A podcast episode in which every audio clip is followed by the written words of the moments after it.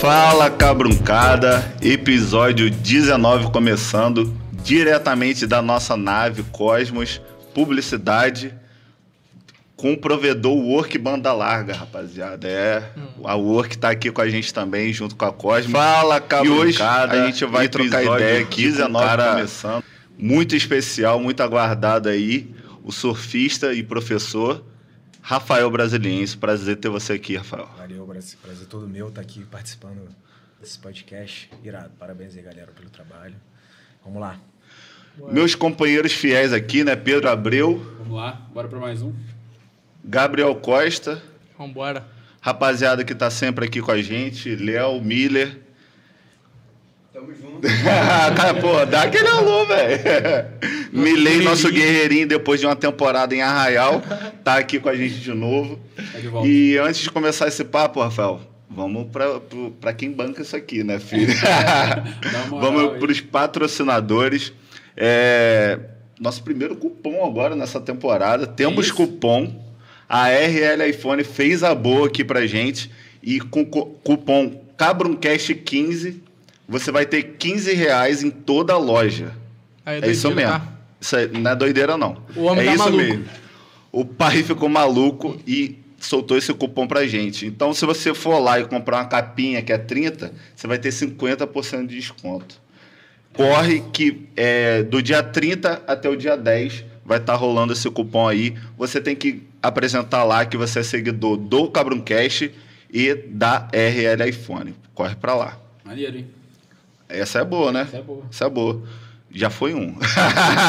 O patrão tá maluco. É, e agora nós temos um presente aqui especial pra você.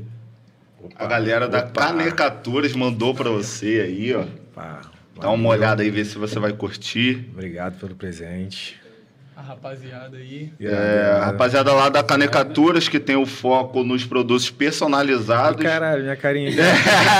ah, irado, valeu. Irado, né? A pranchinha e tudo Vou aí. tomar café todo dia com esse aqui. É, Esse jogo é- quebrei um, inclusive, né? Então, porra, Aí- vai aí, substituir. já né? encaixou. É Você maluco. que quer dar de presente aí pra alguém, vai pra Canecaturas, arroba Canecaturas no Instagram. No Instagram é com K, tá, gente? Então, só Aí, seguir lá e pedir até a sua. melhorada aqui, hein? Fiquei mais bonito nessa Não, foto. Pedro ficou mais Gostei. bonito, Foi, galã, bonito. Pô, fiquei bonito. A lata dele nem é assim, mano. Deu Pô, a, a arte é demais, muito Deram a melhorada maneira. mesmo na lataria. É, show de bola. Vamos pra mais um, Gabriel? Vambora. Aproveita aí, Vini. Já bota um copinho d'água É, aqui já bota enquanto uma isso. aqui enquanto isso. E, rapaziada, mais um patrocinador, Conexão. é, e a volta às aulas Aí, é na valeu. Conexão. Tudo que você precisa, caderno, lápis, é, agenda, lapiseira, caneta, tudo, você encontra lá. E a mochila, para guardar tudo, é lá também. Então, tudo isso com uma grande variedade de modelo e o melhor e o melhor podendo pagar em até 10 vezes sem juros no cartão. Então vem para 10 Conexão. vezes, bem tranquilo. Suave. A perder Suave. de vista, É. Então vem pra Início de ano, todo mundo sabe que é complicado, então tem essa condição de pagamento lá, vai pra lá. E as, É. as aulas voltando agora também, né? É. Aproveita, Importante. vem pra conexão que as voltas aulas é aqui. Beleza? E para fechar aqui, pra gente começar o nosso bate-papo com, com o Rafael, a Live também tá nossa parceira aqui, nova parceira do Cabruncast, tá há mais de 10 anos aí no mercado aqui, principalmente em Quissamã, com roupas masculinas e femininas. Tem várias marcas famosas lá que a galera do surf curte, né? Como, por exemplo, a... a Só marca braba, né? É, Billabong, Adidas, Puma, mas quem? Mormai, várias outras de... Isso, tem tudo, peso tudo aí, tem lá. Você possa imaginar. Então você encontra óculos, camisa, camiseta, bermuda, é, Kenner. Né? Kenner, a famosa Kenner. A do Kenner. L7 tá lá, tá, filho? E eles Só, a- só colar lá que tem a do L7 lá também. Tem da L7. Então eles aceitam cartão de crédito, débito e Pix. O endereço, Rua Visconde de Quissamã, 156, loja 5, centro, na Rua do Comércio, ao lado Não tem do... erro. Tem erro não. Beleza? Vamos começar? Vamos Agora embora, sim. Vamos que Vai. vamos. Que a fera tá aí. É, muita história, carreira internacional e tudo mais. O cara é bravo demais. Mas como é que. É, ih, rapaz. como é que começou essa história aí no surf, velho? Cara, começou na, na aula de natação.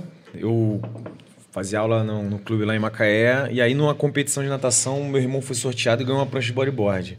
Eu tinha seis anos, ele sete, a gente tem um ano e três meses de, difer- de- de diferença, assim. E morava perto da praia, né? Tinha um, a galera do bairro já, já surfava, né? Uns de bodyboard, outros de surf. E aí a gente foi crescendo ali, sempre que dava a gente ia, ia lá, brincava um pouco e tal. Qual praia que era? Na Praia dos Cavalheiros. É, isso quando, quando eu ganhei. A gente teve a primeira prancha, né? Mas assim, a primeira história mesmo foi com, sei lá, um ano e meio, dois, que eu me perdi na praia. A minha, a minha, a minha tia, a minha madrinha fala que, pô, desde dois, um ano e meio, dois, eu já sempre corri pra dentro do mar, sem medo, assim. Enfim. Tava destinado já essa É, parada. né? Foi meio que o destino, exatamente. né? E aí, enfim, teve essa história do, da primeira prancha de bodyboard. E aí a galera surfando, né? E alguns de brincadeira, às vezes, às vezes pegavam uma prancha de bodyboard e ficavam em pé no bodyboard. E aí eu e meu irmão já com a prancha de bodyboard começamos a ficar em pé direto no bodyboard. Fazia, né, o bodyboard né, convencional, com pé de pato e tal, mas e, e brincava assim, ficava em pé, a gente chama de stand-up. Sabia nem que tinha como ficar em pé numa prancha de bodyboard. Tem, tem. Os caras arrumam jeito Porra. pra tudo, né? filho? É, e aí foi assim. Aí logo depois eu ganhei uma primeira prancha, eu devia ter, sei lá, oito anos, nove. é, Fui indo devagarzinho, a gente foi morar no Rio durante dois anos. Aí lá eu fiquei um pouco mais afastado porque eu era novo e precisava que os meus pais me acompanhassem, porque tinha que pegar uma balsa para ir lá pro, pra praia, enfim. E aí assim que Aí eu voltei foi a pra morar... Niterói, então. Não, isso foi no Rio. Foi No em Rio. 91, 92. Eu sou um pouquinho mais velho que vocês. Experiente. É, aí voltei a morar em Macaé. Aí foi quando eu realmente comecei, assim, né? Que já era ali pré-adolescente. Tinha lá, sei lá, 11, 12 anos. Aí comecei realmente muito praticar bastante. E aí já, primeiro campeonato que eu participei lá em Macaé, e eu ganhei a categoria lá, acho que era iniciante. E aí isso realmente me deu, assim, uma, uma, uma, uma vontade maior, né? Porque... Despertou aquele desejo ali, né? Que você Exatamente. praticava direto. Mas Exato. você chegou a fazer aula ou... De surf, não, assim. Eu fiz de bodyboard antes, teve uma escolinha lá na- nas antigas. Eu fiz de bodyboard, mas o surf não, foi meio que. Foi indo assim, era mais toque dos amigos, galera falava, ah, meio que assim, faz assado, aí, enfim. Teve alguém assim nessa época que te deu, você lembra assim, um conselho maneiro? Foi te dando uns toques assim que. Antes de eu ter essa prancha, eu pegava a prancha dos vizinhos lá emprestada. E tinha um Lele, que eu ia lá na casa dele, chamava lá para, enfim, pedir a prancha emprestado. Outros amigos deixavam as pranchas deles na, na minha casa, aí às vezes eu também dava uma roubadinha, pá. É, mas foram vários, assim, vários, né? Tinha o Lele, tinha o Danone. te dando os toques é, ali, você foi vários, pegando a Tinha o parada. Mosquito. E aí ali foi indo, foi indo. Aí teve um, um ex-cunhado que também deu vários toques. E aí engrenou. E aí, enfim, fui, fui evoluindo. Fui competindo cada vez mais, viajando aqui na região dos lagos para competir. Isso com qual idade, assim, mais ou menos? Ah, isso com 13 anos. 13 anos É, já, tava, já tava tava na pegada. É, já comecei assim, competir pra caramba. E aí foi dessa idade até, até sei lá, vinte e tantos, assim, competindo pra caramba. Né? Quase que todo final de semana. Tipo, era três finais de semana por, por mês, assim, pelo menos. Dois, três. Competia e... Enfim, então... A gente perde muito, né? A gente perde muito mais do que ganha, mas enfim, aí você vai indo, vai, vai acostumando com aquela, com essa rotina. A rotina ali de treinos, como é que era? Ah, cara, antes no- a gente não tinha tanta informação, né? Então não era como é hoje, que você vê, pô, Medina no Instagram fazendo mi- uns treinos, né? Assim, físico, né? Era É, mais ir pra água, né? Era mais isso, não existia tanta informação. Assim, hoje você, você vê que tem um um técnico, tem né, é, técnico né, é, da parte técnica mesmo, que são chamados uns coaches, né? Já, aí já tem outros que são mais para a parte física. E, enfim, é uma equipe multifuncional que esses caras têm que faz com que eles estejam no nível que eles, que eles estão hoje, né? E naquela época não existia muito isso. Então, O surfista era, era menos atleta, né? bem menos atleta, né? Não tinha uma imagem tão legal assim, né? Tinha um certo preconceito e que mudou completamente. Hoje o surf é visto com outros olhares, né? Foi até para Olimpíadas a parada, né? Olimpíadas. Esporte olímpico, é. Mas É. você tá falando assim dessas mudanças do surf, de estrutura. Ontem eu tava trocando ideia com o Kleber, que é da dono da Live. Uhum. É, pô, hoje tem acesso a aplicativo para você ver vento, ver a maré, ver tudo. Como é que era naquela época, cara? Ah, era no olhômetro. No tinha que ir olhômetro. lá e né, tinha que tinha contar internet, com, né? com, com a sorte. É, é. Exatamente. Que- Até hoje, assim, por mais que existam as, as Não bate previsões. 100%, né? Não, se você às vezes você vai até olhar assim, comparando, porque são existem vários sites, né? Então você olha uns dois, três para ter mais ou menos uma ideia, mas ainda você ainda chega lá e aí realmente você tem essa já tem uma, uma noção, né, básica. Mas aí chega ali o vento, pô, nem sempre é o vento que está previsto. E, e é assim, você acaba se acostumando. E, enfim, o importante é você praticar independente da, da condição. Tem Tinha que ir alguma lá... técnica assim para saber mais ou menos olhar, saber pelo menos ali a lua, alguma coisa assim para você Antes. ter, é antes ter um norte. É, antes, os antigos, né? Eu, Eu ia falar era geral perdidão. de Você- lua, mano. É, eu não, eu não sabia muito bem não, ia lá, nem me recordo muito bem. Na verdade, ia, né? Ia, e ia. Código Vai quando né? podia e aproveitava. E... As doideiras que os caras da antiga sentavam assim na praia, porra, luta não sei o que, mano. Amanhã vai fazer tá isso. assim. vai- É. Não, é, tem essa influência da maré, né? Do- da, da lua com a maré. É, e é real. realmente. É real, exato. Mas, assim, a, a- a- previsão hoje é, né, com a tecnologia, é, enfim, existem satélites que, que, que preveem tudo isso que antes era. Só pra não perder o gancho, ali nos anos 90, início dos anos 2000, teve uma onda bem forte de, de bodyboard, né? Aquela Glenda Kozlovski, da- que foi da Globo e tal, acho que ela foi campeã, né? Sim, Teve sim. uma onda muito forte, né? Cara, o bodyboard no Brasil ele é muito forte, assim. Até Ainda é. hoje é. muito forte. A gente tem vários campeões mundiais. A gente tem pô, o Guilherme Tâmega, que foi um cara que. Nem sei quantas vezes ele foi campeão, mas assim, sei lá, uma- umas oito vezes. Sei lá, se eu não me engano, se eu não tô falando besteira, mas eu sei que ele é campeão mundial várias vezes. Aí tem o Paulo Barcelos, tem. Enfim, tem um, vários. Tem o Yuri Valadão. é, feminino tem outras meninas também, Carla Costa, eu acho. E, assim, é, é porque o esporte em si, é, a, a grana em si, né, não, não é tão forte Sim, né, sim. em torno do bodyboard. O surf ele já, já, já tem mais, mais, mais grana, assim. Aí eu acho que acaba que deu uma, uma, uma caída no geral, mas a nossa cultura do bodyboard ela é muito forte. A gente tem bodyboard muito bons em Macaé, inclusive tem pô, uns moleques muito bons, o Luan, que pô, foi, foi campeão mundial pro júnior, sabe? Enfim. É, e eu, assim, eu conheço uns caras muito bons de Niterói, sabe? Que, lá de Itacoatiara, que, pô, é considerada uma das praias mais fortes do, do, do Brasil, né? As ondas lá, Lá é né? gigante, é, e, pô, os malucos lá são sinistros pra caramba. Ondas pesadas e perfeitas. Já dizia o Oriente ali que É, lá tubular, né? Lá é uma, tem uma característica de ser uma onda bem tubular. É uma onda que não é muito longe da praia, assim, então você vê aquele negócio gigante próximo. Então, pô, é um espetáculo. Se vocês tiverem a oportunidade, até entrar no YouTube aí e colocar lá uns Pô, eu negócios. tenho vontade Dá de uma ir, cara. É uma das praias assim. Não para surfar, que eu não, não tenho tanto conhecimento, mas eu acho muito bonito. Tem um costão lá também, É, Eu irado. nunca fui. Nunca Porra, fui Tem também. que ir, cara. Itacoatiara é espetacular. Você sobe o costão, assim, você tem uma vista do rio maravilhosa. Fora a atividade física de subir ali, é, porra, é muito bom. É um, um exercício, assim, que eu, quando eu morava, eu morei lá durante quase 15 anos.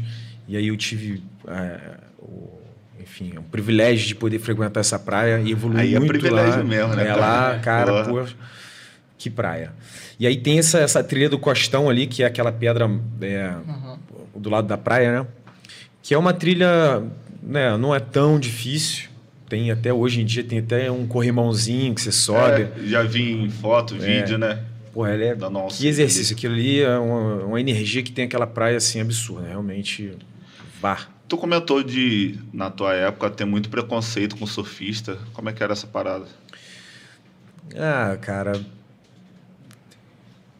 É, sem nem te explicar, assim, eu também era moleque, né? Então, assim, eu ainda tava ali ainda em casa, ainda tinha essa proteção mais dos, pa- dos pais. E a gente tinha mais liberdade também. É, tinha essa fama, né? Ah, inclusive lá em Macaé, a Praia do Pecado é meio que tem esse nome porque era, era uma praia que era mais deserta, então as pessoas iam para lá fazer coisas né, um pouco... Ilícita. Ilí- é, é. Formar um, É, essas paradas todas. exatamente. E ah, meu pai segurava, né? Ele tinha um certo um receio. Cê- E, Tipo, seus pais sempre te apoiaram? cara, assim, no início não tanto, né? Eu, Tipo, era muito futebol, né? Meu pai futebol, gosta de futebol, então, só que eu era tipo aquele aquelezinho que não jogava muito bem, né? Aí eu, pô, ficava no gol, mas pro final da minha carreira no futebol aposentei cedo.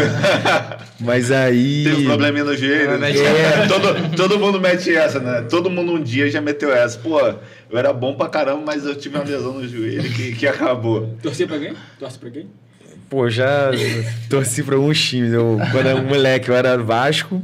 Só que aí quando eu entrei no surf, assim, eu falei, não, pô, Nem ligava não mais. gosto mais de futebol, não, não torço pra ninguém, era só seleção brasileira. Mas meu pai é botafoguense, então assim, eu tinha um carinho pelo Botafogo, até que pô, o Flamengo. Ah lá, o seu som agora vibra nesse momento. Até que o, o Flamengo começou a ganhar tudo aí uns dois, três anos atrás. Ah, Aí, pô, eu vi meus amigos felizão. Aí um dia eu fui no churrasco na casa do meu amigo lá e o Flamengo ganhou. Eu falei, aí no meio do jogo eu falei, não, se ganhar hoje eu viro flamenguista e viro flamenguista. Aí o Flamengo ganhou, aí eu virei flamenguista. Agora eu sou flamenguista, meu. Agora eu, pô, sou rubro-negro. E é isso, virei flamenguista. Tem uns dois anos, Cara, e três. Essa, essa questão do, do preconceito com o surf, ela é antigaça e tem muito a ver com questão reli- religiosa, né? Porque o surf, ele, ele surgiu na Polinésia, né? Então. Uhum. então lá tinham vários deuses, né? Eram deuses politeístas, inúmeros deuses. E quando ele vem pro, pro ocidente, que é a religião já cristã, né? Acreditava em um deus só, Uhum. tem o preconceito de você ter um esporte onde a cultura é cultuar vários deuses, né? Tem um deus é, havaiano, vários deuses é, da Polinésia e tudo mais. Então criou esse preconceito muito por conta da religião. Né? Você tem ali nos anos isso. de 1700, 1800, que a galera tá no auge assim, do cristianismo, da galera é, é, começar a pensar é, é, com uma cabeça diferente, mais ocidental assim. Uhum. E o surf era cultura de, pô, o cara cultuava o coqueiro, cultuava o deus Muita da, do- do natureza, mar, né? da Tem uma pegada era muito só- da natureza, É, né? total, diferente. é. A gente tem essa então criou conexão. essa, essa resistência com o surf também. o cara é o brabo mesmo da história. Mais né? um dado histórico Não tem jeito. por Pedro É, Foi boa, foi boa, gostei. Essa Aprendi. história, né? Aprendi, maneiro. Aí depois vai, foi, foi levando ao longo dos anos essa, essa É, questão. não tinha pensado por esse lado. O que teve também no Brasil foi quando teve a ditadura, né? E aí é, foi uma forma de expressão, né? Teve um. Lá no, no, no Ipanema tinha um, um, um emissário submarino lá, na década. Não sei nem lembro qual foi essa, essa década aí, 60, 70, 60. 70. E aí. É, bom, eles eram proibidos de fazer várias coisas e ali acho que, foi, que eles começaram a se, se, se expre- expressar. E, os surfistas pô, tem muita ligação com música também. Exato. Arte contra Exato. a ditadura, né? E aí lá, eu acho que nessa época também teve um lance que aconteceu aqui no Brasil, que foi o negócio da lata. Parece que tava, tem um, tinha um barco passando, um barco traficando, né? Trazendo Uhum. droga, e aí parece que eles tiveram que jogar tudo no mar. E aí nessa época existe, tanto que tem até música aí, não sei o que, da lata, que Uhum. foi. Chegaram latas no, no- na costa do Rio de Janeiro toda que tinha, tinha maconha. e ah, aí, tinha porra, a galera. O nego achou, o nego ficava atrás e era e é histórico é- é isso, né? Que e eu acho que. né? E quem acharam, quem achou foram os, os surfistas, né? Que era essa galera que ficava atrás. Eu, eu acho que foi meio que nessa época, porque tem uma ligação desse, desse, dessa movimento. época do, do, de Ipanema ali, que foi esse emissário que, que tinha uma onda muito boa, né? Ali, entre, é próximo do, do arpoador. E eu acho que foi, teve também um pouco dessa ligação aí, né? Acabou que absorveu um Também pouco. Ipanema, Copacabana foi muito um lugar muito marcado pela parte de resistência também com bossa nova, com essa Uhum. parte cultural assim, os surfistas também Participaram. fizeram parte disso, com É. certeza. Dessa parte, né? Sim. E ali tu, tu molecão, tá, começou a fazer as competições aqui da região, como é que foi isso? É, você falou que começou a competir, era três vezes no mês e tava É, competindo direto. Uma rotina pegada, né? É, é tipo.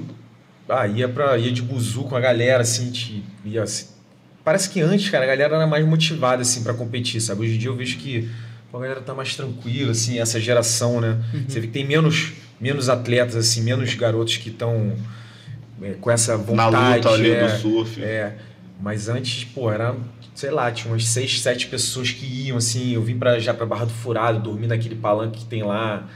Porra, as histórias do muito...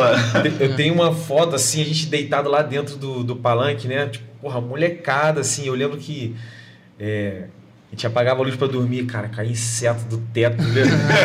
do cara ligava aquilo, eram os bichos, então, enfim, nem dormiam muito bem, né? E botava capa, tinha essa coisa, nessa, essa, essa, essa história, tipo, os caras levavam a prancha dentro da capa e chegava lá, tirava a prancha e dormia na, na, na capa, né? Caraca. E outros outros lugares, ah, tipo assim, aqui a gente Tranquilo, teve o né? privilégio de ter esse palanque que era é, é, né, de, de alvenaria, né? Tipo, parada sólida. Mas muitas vezes a galera ficava embaixo dos palanques, na praia, assim. Tem, tem milhões de histórias, milhões de pessoas que, que fizeram isso. E aí começou a ter mais essa, essa cultura de, de receber também outros surfistas, sabe, na, na em suas casas, assim. Várias vezes, Uhum. quando eu era jovem, vinha a galera de Niterói que eu tipo, fazia a maior questão de, De receber, de né? receber. Eram pessoas que, que surfavam bem, assim, né? E aí ali rolava aquela, aquele intercâmbio ali. Só nessa você já... Parece que você já dá uma evoluída, sabe? Assim, o cara já te fala umas paradas, uns toques que você ali já começa... É, aprendizado, né, velho? É, e aí na competição o cara mais experiente já te fala também umas coisas legais que você já vai tenta botar né, na prática. E, e, e vice-versa, né? Também já fui, já fiquei na, na casa de outras pessoas. E é maneirão isso. Aqui também. em Barra do Forado é um, é um lugar que a galera procura bastante, assim, né? É, tem uma, uma qualidade boa, assim. Eu lembro nessa época de vir surfar, assim, a gente fala free surf quando você vai treinar, né? Vim surfar com a galera, né? Fazendo free surf. E do lado esquerdo de lá, né? Não, não do lado direito, onde tem o palanque, não no meio, mas do lado, né, do outro lado lá, de ter uma onda, assim, muito boa. Tipo, de lembrar a Califórnia, né? Porque a Califórnia tem muitos pires, assim, vários quebra-mares e, e, e lembra muito ali aquele, esse cenário que vocês têm Tá. aqui. Isso é maravilhoso, né? Barra do Forado É, lembra muito a Califórnia. Pode fazer esse corte aí, esquece. O É, é. Barra do Furado voltou a ter competição direta agora, não tá Teve. tendo? Mês que vem tem. Tem de novo? Tem, em fevereiro agora tem, tem bateria de novo. Você vai estar lá, né, com certeza. Pô, sempre trabalhando. né? Não, é Sempre legal. E esses campeonatos que estão tendo aqui são níveis né, profissionais, assim, tá tendo É. um, pô, um investimento muito maneiro aí. Parabéns, irado. A gente lá em Macaé fica, porra, fica lá com a, com a Secretaria de Esporte e fala, porra, tá tendo campeonato lá, Bar do Furado, né? Que Samanta tá investindo. Eu- Em Búzios também, tipo, tipo assim, querendo botar uma pressão pro cara. É. Botar no circuito Né, também, né? que- É nacional, né? Ele Não, conta aqui- pontos ah, pro não. nacional, mas ele é, É. carioca, profissional. Ah, tá. É.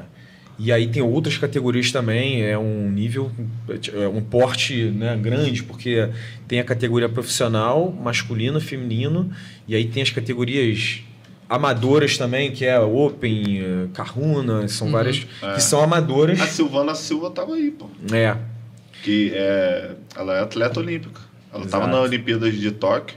Tava Silvana aí. Lima. Lima. É. Eu, porra. É, mas tranquilo. É, Irado. Pô, é, tiveram atletas aqui, porra, de alto nível, cara. O, inclusive, quem ganhou, se eu não me engano, foi o Christian Kimerson, que ele foi o campeão brasileiro ano passado. Então, assim, ele começou a trajetória dele ano passado para ser campeão brasileiro aqui. Então, assim, né, Irado. é, e é um cara que, que compete circuito mundial, é um cara do, do Espírito Santo. Não, tiveram vários muito bons. O Christian Kimerson, o Lucas Silveira, é, enfim, os dois melhores que eu me recordo agora, mas pô, teve uma galera muito boa mesmo, que, que vieram de outros estados do Brasil para poder participar, vieram tipo do campeonato mundial, vieram, sabe, tava, enfim, conciliaram, né? É. Exatamente, né? Conciliar o circuito mundial com o circuito brasileiro, já que aqui dava pontos para o circuito brasileiro também. Irado. E pra você, assim, quando você viu que, pô, acho que eu surfo bem, posso é, ir em competições maiores e tal, como é que foi? Eu morava em Niterói, é, enfim, tinha essa, essa, essa vontade, já competia, fui competindo, comecei a treinar com um cara lá que treinavam outros atletas profissionais, era o, na verdade foi o Caio Monteiro, era um cara que era técnico da, da, da- do time do Rio de Janeiro, né, da FESERG. FESERG é, é é a Federação do Estado do Rio de Janeiro. E aí esse cara era o técnico da FESERG, e eu comecei a treinar com ele ainda como amador, né, para aprimorar né, a, a- a técnica do, do surf, né, das, das valências ali, dos fundamentos. E aí passei a treinar com outro técnico que aí já treinava uns caras profissionais, né, o Bruno Santos, Já o deu uma mudada de patamar nessa, nessa aí. É, já deu um upgrade, porque eu morava em Macaé, aqui a gente não tinha esse, esse, esse tipo de, Esse de, nível. de suporte, assim, né? Aquilo que a gente comentou, ainda mais, né, é, 15 anos, 20 anos atrás. E aí, quando eu mudei para Niterói, foi quando eu comecei a ter mais contato com, com, essa, com essa parte do surf, né, mais, mais técnico, assim. E foi ali que eu comecei a investir, não tinha patrocínio, eu que bancava, assim, né? É, o patrocínio, né? Até tive uns patrocínios da, da, da Secretaria da, da, Bolsa Atleta lá em Macaé também. Foi, ajudou Maneiro. bastante. Inclusive voltou agora. E eu tô para entrar, tô felizão. Vai ajudar. Aqui também tem, é, tem, é. tem, uma galera aí que, é, que tá pô, no esporte, assim, é, é um incentivo legal, né? Muito, muito. Ajuda bastante, porque, enfim.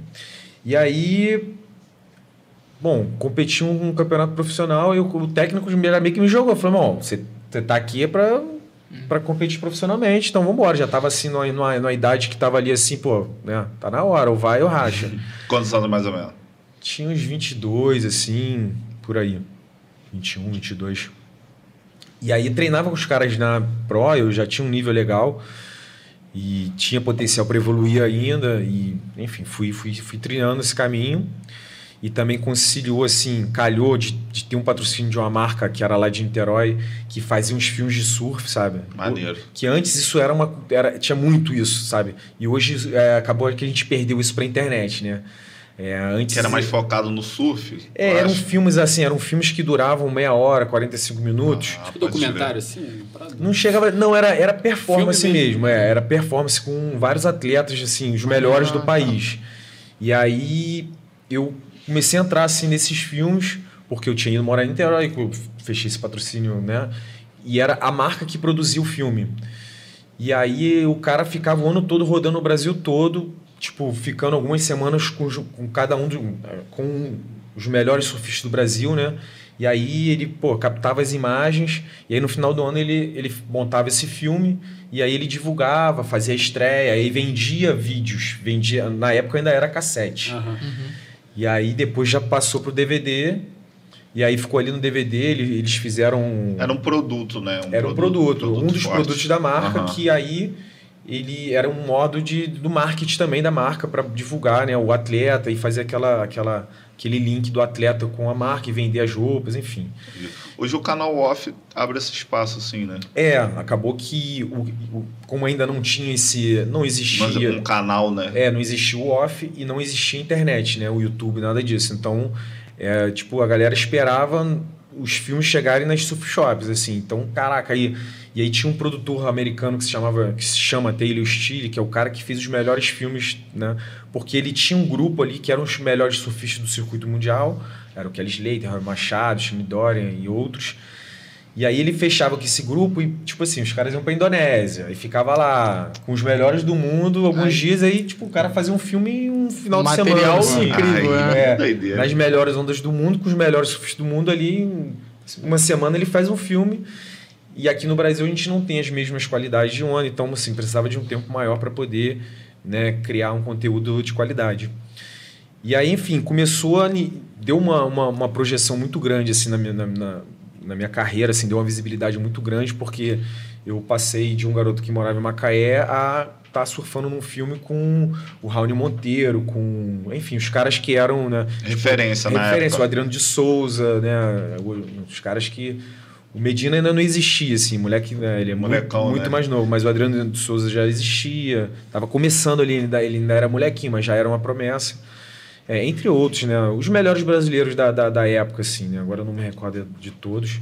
O Marcelo Trequinho, enfim, Bruno Santos, que é o cara que eu tive maior referência, né? Da, da, o que eu mais aprendi vendo, né? Porque ele é de Niterói e eu morei lá durante esse tempo, né? O, o Bruno Santos e o Guilherme Erdi, que são dois caras muito bons, assim, são eles têm. Então você chegou aí junto com esses caras também, né? Tipo assim, não ficava dividido só, o não. cara viajava com você para gravar, era uma galera junto assim. É, acabou formando um grupo, né? Ah, maneiro, irado isso aquela, aí. Aquela, aquela troca de experiência ali total, né? De conseguir entrar na panela e aí, enfim, foi, foi maneirão, assim. De... Aí vocês rodaram o Brasil. Como é que Rodamos foi? Rodamos o Brasil, é, fizemos estreia em São Paulo, né? Tinha uma, uma uma feira do surf que acontecia uma vez por ano em São Paulo, então teve estreia lá, teve desfile de moda. É, vieram em vários lugares do Brasil, no sul, enfim. E, e aí a gente começou a fazer umas viagens, pô, a gente foi para Noronha, e depois a gente foi para o México. E, porra, foi maneirão, assim, foi irado essa época.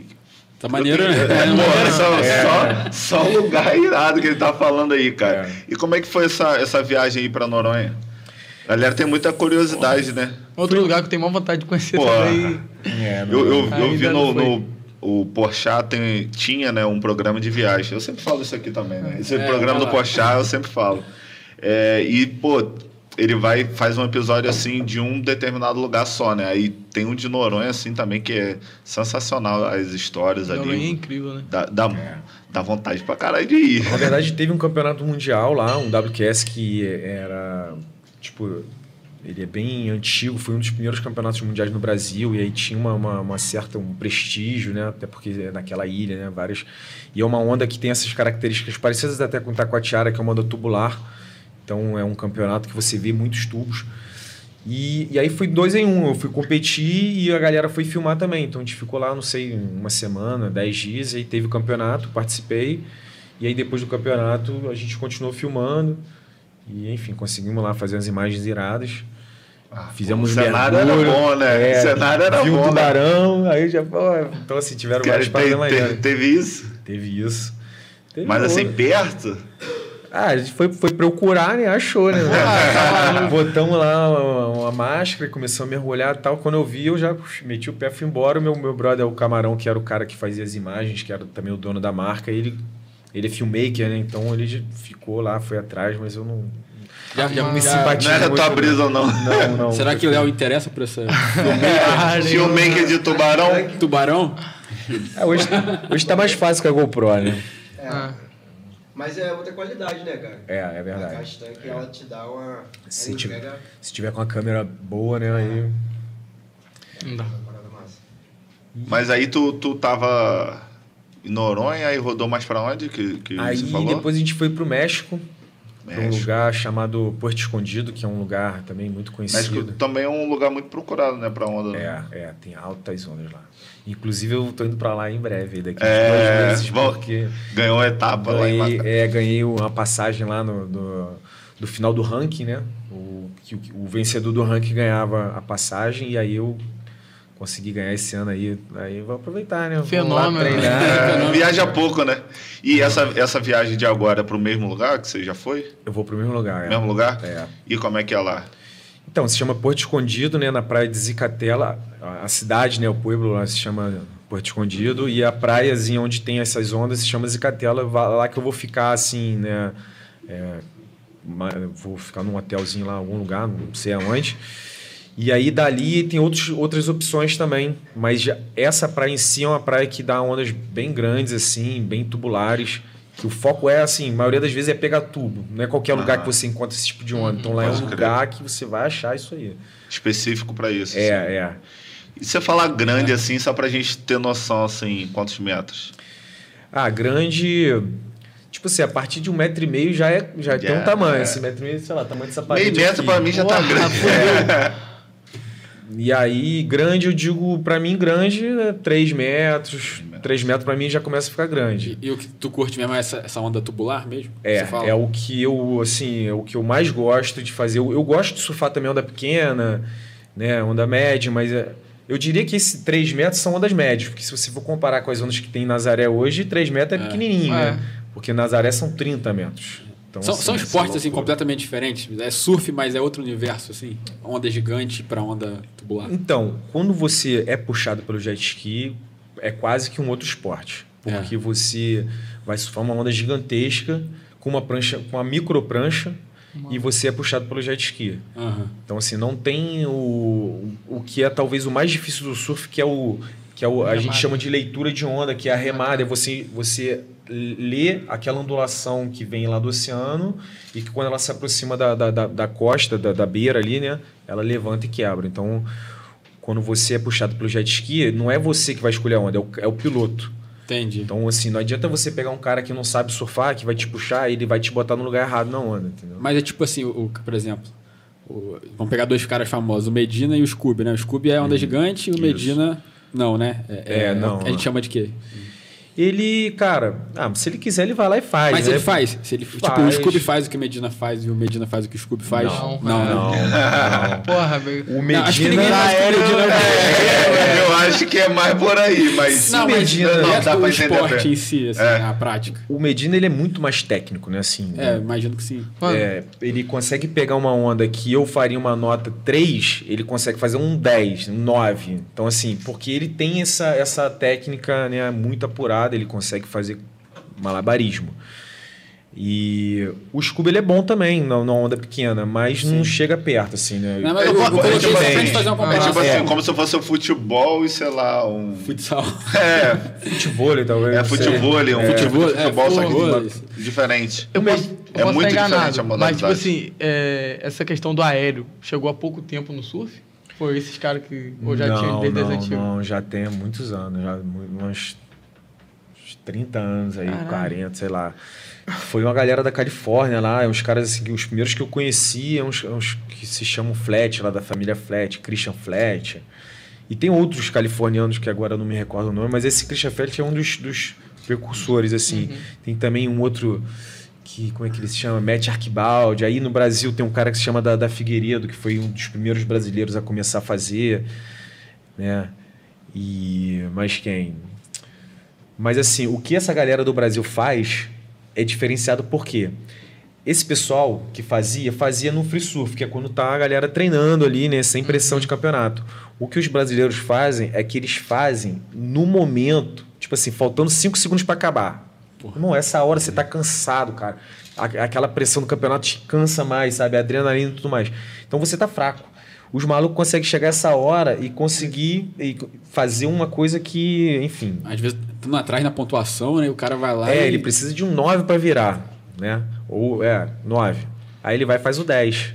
Aí, Tipo assim, na regressiva, né? Regressiva é quando, enfim, nos 5 segundos finais ali. Ele pega a onda e o cara começa 5, 4, 3, 2, 1. Então ele começa a surfar, já acabou a bateria, mas tá valendo a onda. Aham.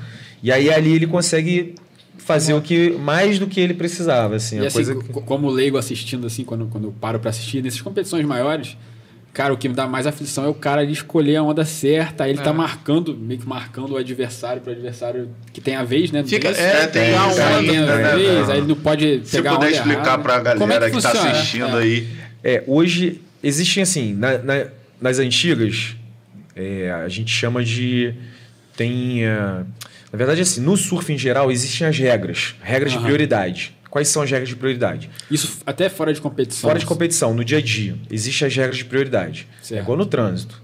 Tem ali o cara que tem a prioridade na onda. Né? O cara, quando já surfa bem, ele vai surfar a onda na diagonal, né? Ele não vai surfar reto em direção à praia, ele surfa ou para a direita ou para a esquerda. Então, a onda ela, ela vem que, meio que uma forma de triângulo, assim, meio que triangular. Vamos Sim. imaginar que você vai para um lado. Então, ela não. Esquecer da metade para o outro lado. Então, ela vai abrir numa direção. A pessoa que está mais próxima da espuma, mais no interior da onda, é a pessoa que tem a prioridade. Entendi. Entendeu? Então, se a onda vai para a esquerda, a pessoa que está mais à direita da espuma é a pessoa que tem a prioridade. Então, é, e aí a galera, na hora que tá remando para pegar a onda, todo mundo já, já tá vendo, já vai. Ah, né? de E olho o cara, ali. o cara que tá na prioridade, ele meio que tem um direito de, é, de dar um grito, tipo assim, "É!" É minha? É, exatamente, é minha, exatamente, é meio que guerra. E, e é assim, então, o, inicialmente as competições elas eram baseadas nisso. A pessoa que tem, que tem a prioridade é a pessoa que está mais no interior da onda. Certo.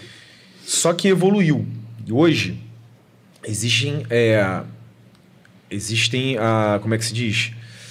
É, caraca, esqueci agora. Que é as regras. Não é, é, é- é- Tem um. Por exemplo, começa a bateria, são de quatro pessoas. Então, camisa vermelha, amarela, azul e preta.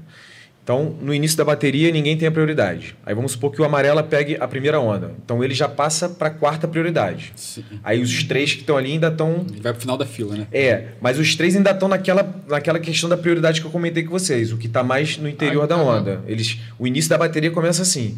Depois que cada um pegou uma onda, e aí ele tem uma ordem. Certo. Aí a, a gente, na verdade, tem um sistema de prioridade, os campeonatos que tem essa questão da prioridade, ele tem um sistema de prioridade, e aí você. O, o quadro de juízes, né? Porque existem cinco juízes num, campeonato. E aí existe uma, uma- uma coisa de LED, tipo uma televisão assim, só que maior, Aham. desse tamanho, que existem as quatro cores ali. E aí o que está mais à esquerda é que tem a prioridade 1, aí o outro a prioridade 2, Sei. 3 e 4. Então, quando é, começa, por exemplo, o, o primeiro que pega a, a primeira onda da bateria, ele passa para a quarta prioridade, ele já fica aqui. Aí depois o- a segunda cor pega lá, aí ele já passa para cá. Aí, bom, beleza, todo mundo pegou uma onda e fica ali. Primeira prioridade, camiseta azul. Segunda prioridade, camiseta amarela. Terceira prioridade, pá. Aí o, o cara que tá na prioridade, ele não pode fintar que vai na onda e não ir. Se ele rema, Tem que ir. tem que ir, senão ele perde a prioridade. Então você Ah, tem que ficar ali. Tipo assim, você pode até remar para se posicionar para aquela onda que tá vindo. Só assim, né? Paralela à praia. Você pode remar. Se desloca para direita, para esquerda, para se posicionar. Mas se você meio que virar em direção à praia e remar com um pouco de força, aí já se caracteriza que você remou para pegar a onda. E se você não for nessa onda, se você continuar lá, você perde a prioridade e aí o 2 passa a ter a prioridade 1. Um, E você vai para o final da fila. Entendeu? Então, assim, na competição tem a regra, mas de forma geral no surf tem tipo um código de ética entre vocês Tem o ali. código de ética, Que exatamente. tem a prioridade da onda. E na competição, rola de tipo assim, durante uma bateria, um o que tem a prioridade surfar três ondas e o outro duas? Sim, É. você pode ficar ali, você não vê uma onda com qualidade, você não vai. Assim, por exemplo, mais pro final da bateria, quando é, você sabe mais ou menos assim é, que você precisa de uma nota alta, você não pode pegar uma onda que não te dê, é, que não te proporcione uma nota alta. Sabe? Então, assim, às vezes o cara perde com a prioridade lá no fundo porque não veio uma onda de qualidade para ele. Já se fosse o Medina, ele ia pegar uma onda ruim e ia Transformar, coisa- né? ele ia transformar, exatamente. Ia transformar o, o limão na limonada. Né? Mas acontece de tipo assim, eu tá na frente, a prioridade ser minha, Uhum, eu tô com uma nota maior que a sua. uhum. E aí eu não vou na onda e. Não, o acabo. que, que você pode fazer? Aí tem as estratégias. Uhum. Né? Vamos supor, o cara que está em segundo lugar tá com a segunda ou a terceira é, Prioridade prioridade. Ele precisa de uma onda boa ou uma onda mais ou menos para virar. E aí vai chegando perto do final. Aí o cara que está na prioridade, ele fica colado no cara que está em segundo ali, que você sabe que tá. tá o- Geralmente pa- baterias de quatro passam dois. Então, ele talvez não vai marcar o segundo, ele vai marcar o terceiro ou o quarto que vai poder passar e tirar ele da, da para avançar. Então, ele vai marcar o cara que tem o potencial para virar a bateria. Porque como ele tem a prioridade, ele vai ficar ali. Quando vier uma onda boa, ele não vai deixar o cara ir. Mas aí ele perde a prioridade depois. Pode ser que atrás venha uma outra boa e aí ele perdeu aquela chance Porque de... a prioridade é dele. Mas se ele não for. O outro vai, pode- Ah, né? entendi. Você já tretou né, nessa parada de prioridade aí? Teve, lembra de alguma Em campeonato, ou no dia a campeonato, dia? dia a dia? Já. Ah, Isso deve ser normal, cara. Tipo, a, É. gente, a gente briga em pelada aqui. É, rola- briga rola lá na, na hora da. Ó, quebra. Mas assim, apesar de existir essa regra de prioridade no dia a dia, também tem um bom senso. Porque assim, o cara que surfa bem, se deixar, ele vai pegar todas. Então assim, pô, às vezes, às vezes tem 20 pessoas surfando e tem só três que pegam onda. Você vê que, porra, a maior galera fica ali só assistindo. Então às vezes você pega as ondas, pô, mas você vê que tem um cara mais velho ali, entendeu? Que você conhece, aí, porra, tem, um, tem uma, uma mulher que também não tem o mesmo nível de remada que você.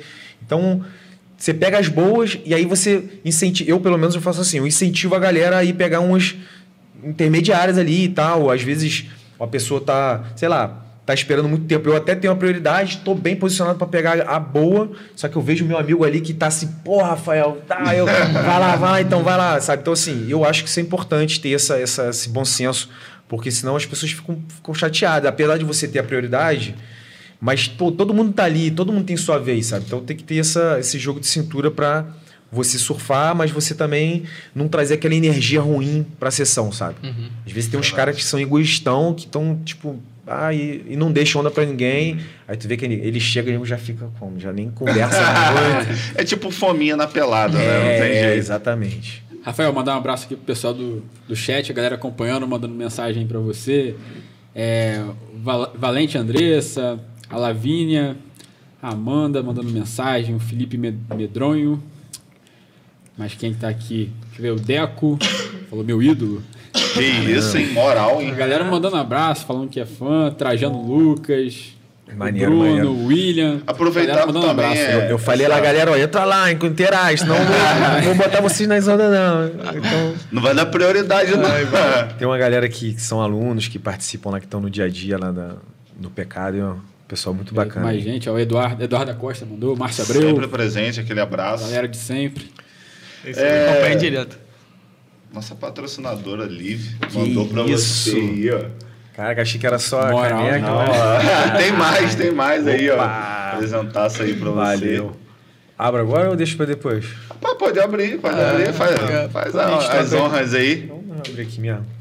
Mas aí tem esse lance, sabe, do, do- do- da prioridade que é importante, assim, de ter essa. E eu tento sempre estar falando isso nas aulas também, né? Porque eu também, né? Se eu não tô enganado, acho que tem um grampo, tem um grampo aí. Então, né? é, Cuidado tem um adesivo. Não... É, e depois eu acho que tem um grampo. É, cuidado com ele. Então, esse lance da, da prioridade, assim, é muito importante, cara. E desse bom senso. Porra, bermudinha. Ah, Brava demais. Irado. Da própria Ei. loja lá, a Liv. Abraço. Irado. aproveitar que o mar, Deixou forte demais. Aproveitar que a água esquentou, já vou botar a bermudinha nova amanhã. um surfizinho de bermudinha. Isso aí, diferente, hein? Obrigado, Alex. Live dando moral. Live É. live. Liv, Liv, Liv. Desculpa, Liv. Isso é um grande dilema aí, Grande tá? dilema. A galera lá da Live surfa também, né? É, o Clério tá. Pô, troquei uma ideia ontem de um- uma hora e meia tentando dar uma estudada lá com ele para aprender um pouquinho mais de surf. É, ele também já foi no México também, Costa Rica, já deu uma rodada boa também. É. Maneiro. Galera. Para evoluir, cara, a gente tem que, infelizmente, sair do Brasil. Apesar do Brasil ter ondas de qualidade, pô, quando você vai para determinados lugares que são ondas que a gente chama de point break, são ondas que você evolui assim. Você passa uma semana, é como se você ficasse seis meses surfando em casa, assim, sabe? Porque.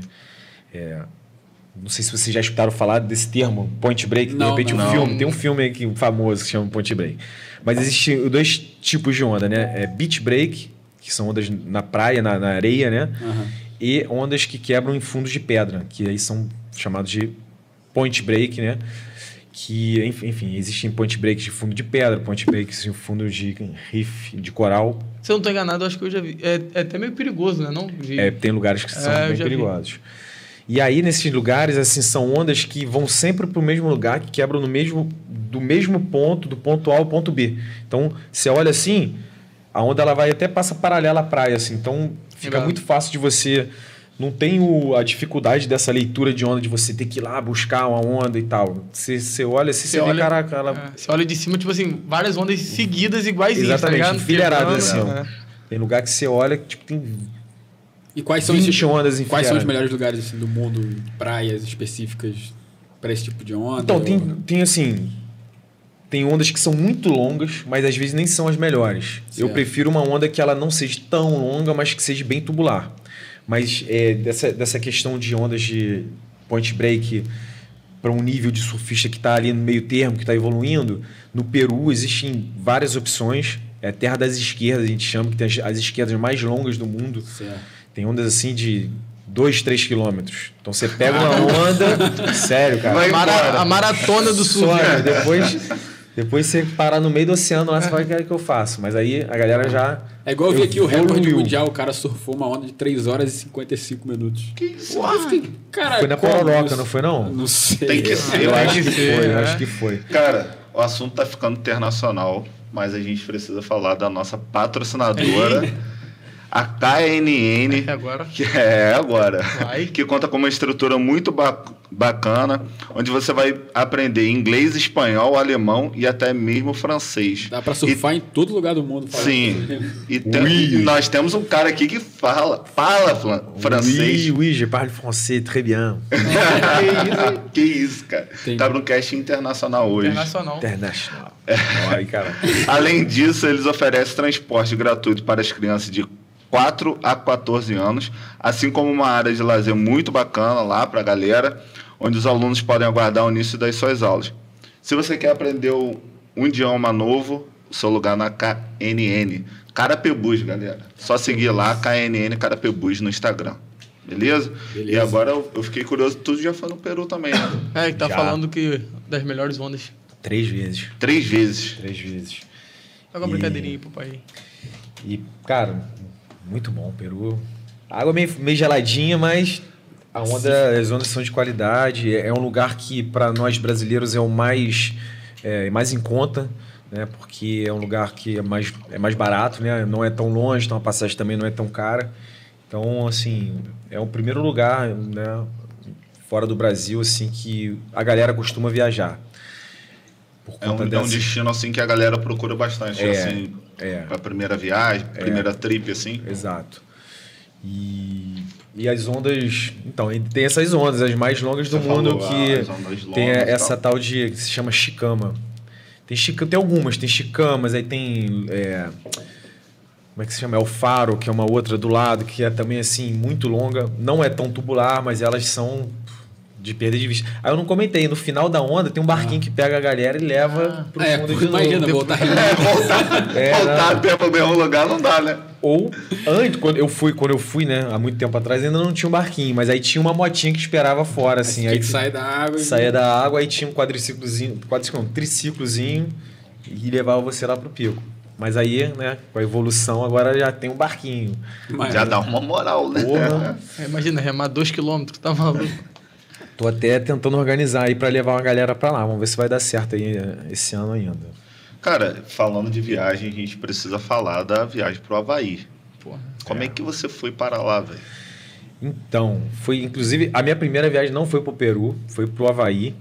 E aí Começou, É, começou desse jeito assim, É, né? começou desse jeito, porque quando eu, eu já morava em Niterói, e aí eh, eu tinha essa vontade de pegar as ondas grandes e tal, era moleque meio inconsequente, né? Queria.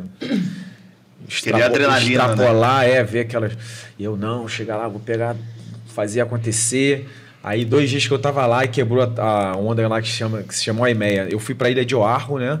Fiquei lá no North Shore, que é o lugar onde as coisas acontecem lá, onde tem o circuito mundial, onde tem as, as competições.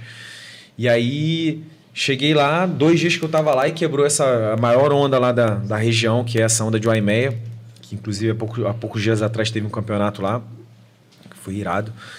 E aí eu vi aquela onda de frente, eu falei, é, não, porra, melhor não, deixa dois dias que eu tô aqui, né, não, não vou, vou, vou Arriscar, assistir, né? vou assistir. Aí assisti, foi maneirão. E aí dia seguinte, bom, nesse dia tinha de 25 a 30 pés. E aí é uma onda que 30 pés são, são 10 metros. Então, assim, é bem, bem grande. Opa, aí a brincadeira já fica É, diferente, e aí né? eu fiquei lá assistindo, foi maneirão, né? Inclusive eu presenciei umas cenas assim, que eu fiquei, né, de uma mulher, cara, foi impressionante. A mulher, porque assim, é difícil de entrar no mar, né? Porque as ondas são muito grandes na, be- na beira, assim, muito forte. E aí fica a maior galera ali olhando, estudando aquele momento certo. E aí eu vi uma. Tava ali prestando atenção, aí vi uma mulher que ela veio, ela não parou. Ela já veio do jeito que veio, saiu correndo, entrou no mar. Dava pra ver se ela tinha uma prancha com uma cor diferente. E ela foi embora, foi lá pra dentro. E aí pegou várias ondas, assim, várias, várias, várias. E aí ela saiu, mesmo, do mesmo jeito que ela entrou, ela saiu também, assim, sem esperar, né?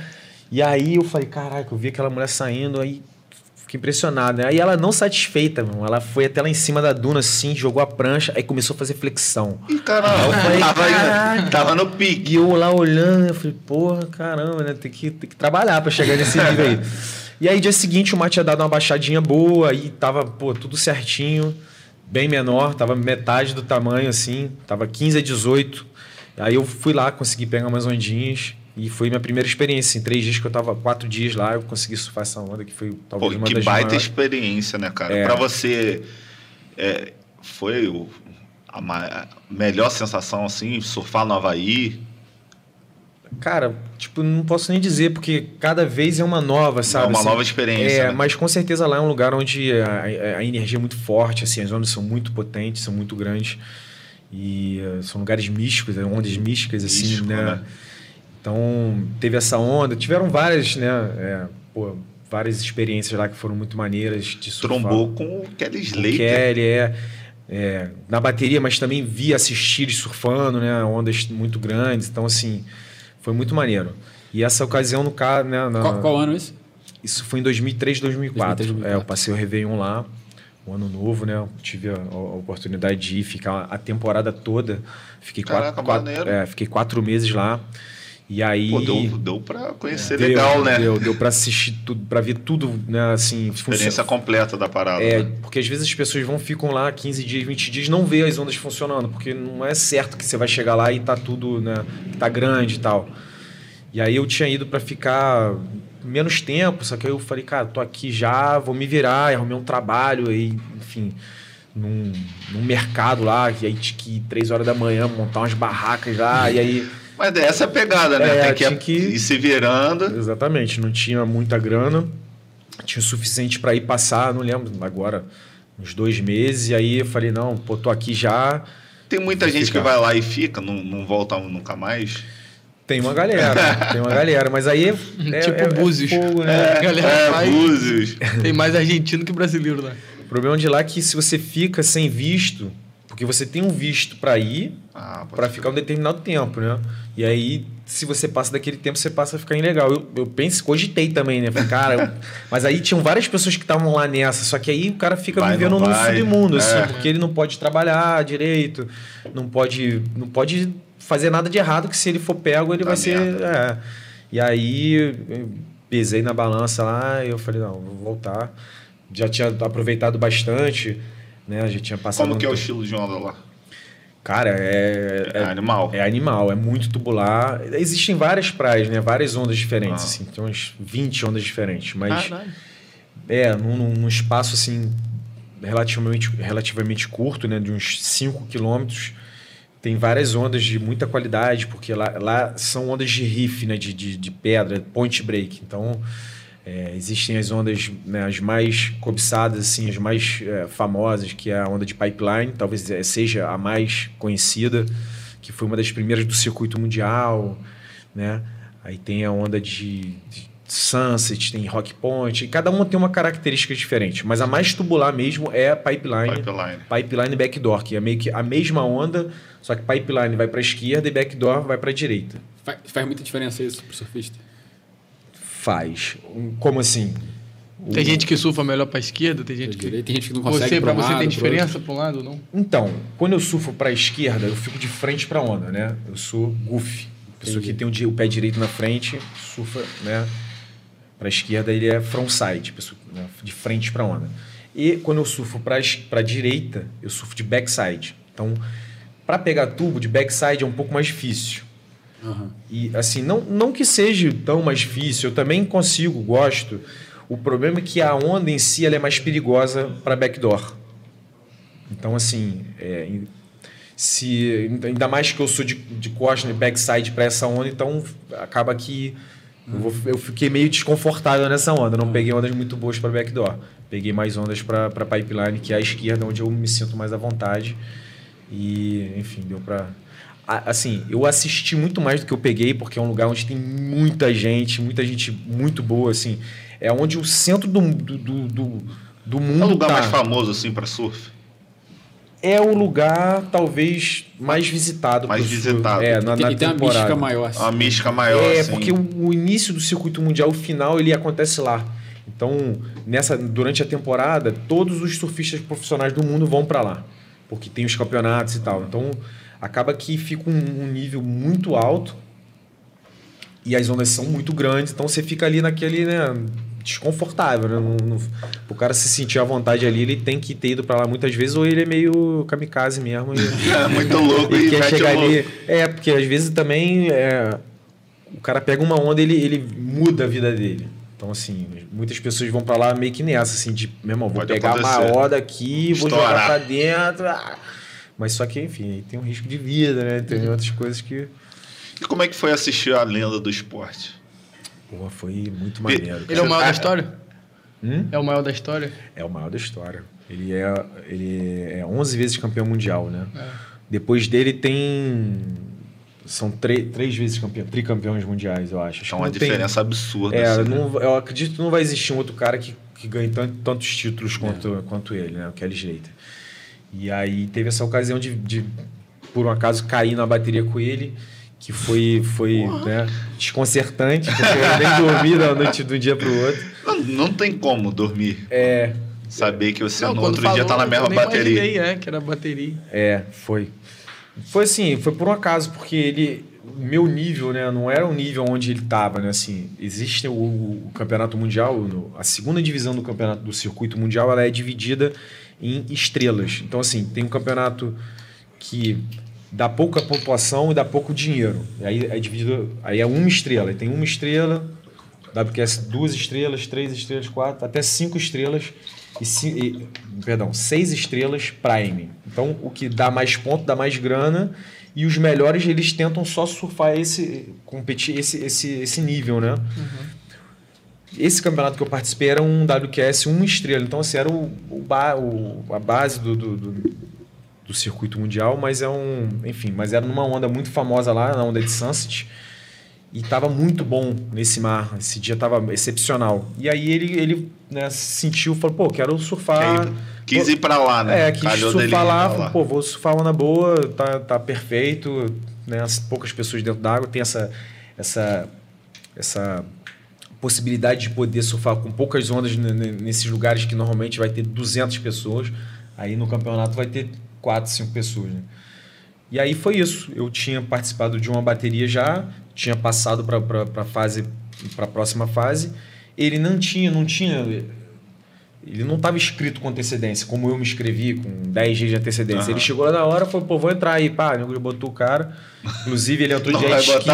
O nego falou, Mr. Kelly Slater. Aí ele, o único que o nego levou no pico de jet ski, né? O resto todo mundo ia remando, é longe pra cacete.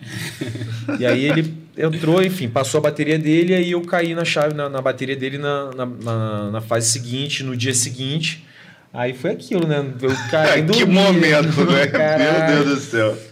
Pô, tipo, pensando, pô, podia se dar bem, passar e ir mais longe, ali também dar um upgrade na, na, na- na carreira e tal, né? Enfim.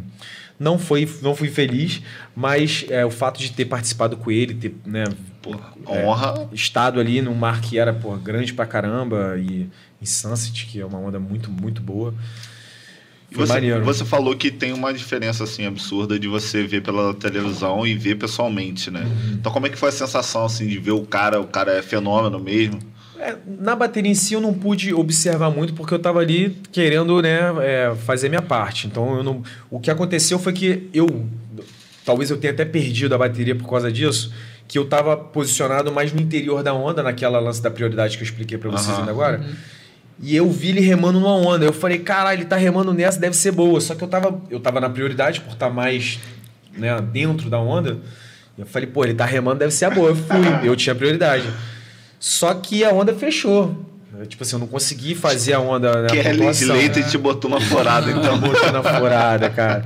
E aí é isso. Pô, a bateria dura, sei lá, 20 minutos.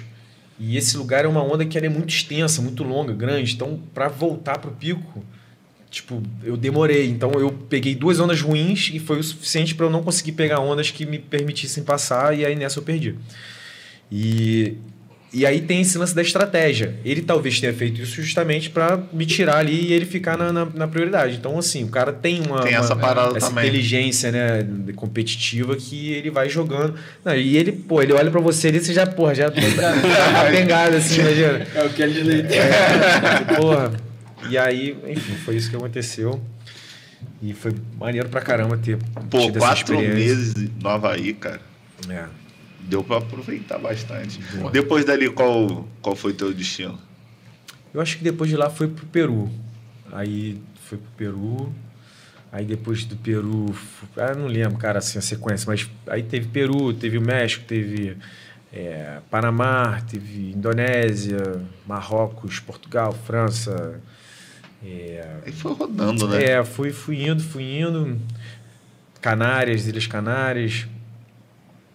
E, e, e cada viagem dessa, assim, que às vezes é, na verdade, um investimento para você evoluir, porque cada, cada, cada né, é, lugar que você vai que tem uma onda de muita qualidade, essas zonas têm uma característica diferente, então você vai aprendendo ali, né, é, com, com essas ondas de qualidade e, enfim, características diferentes, de fazer essa leitura mais apurada, de poder fazer determinados tipos de manobra, né, pegar tubos.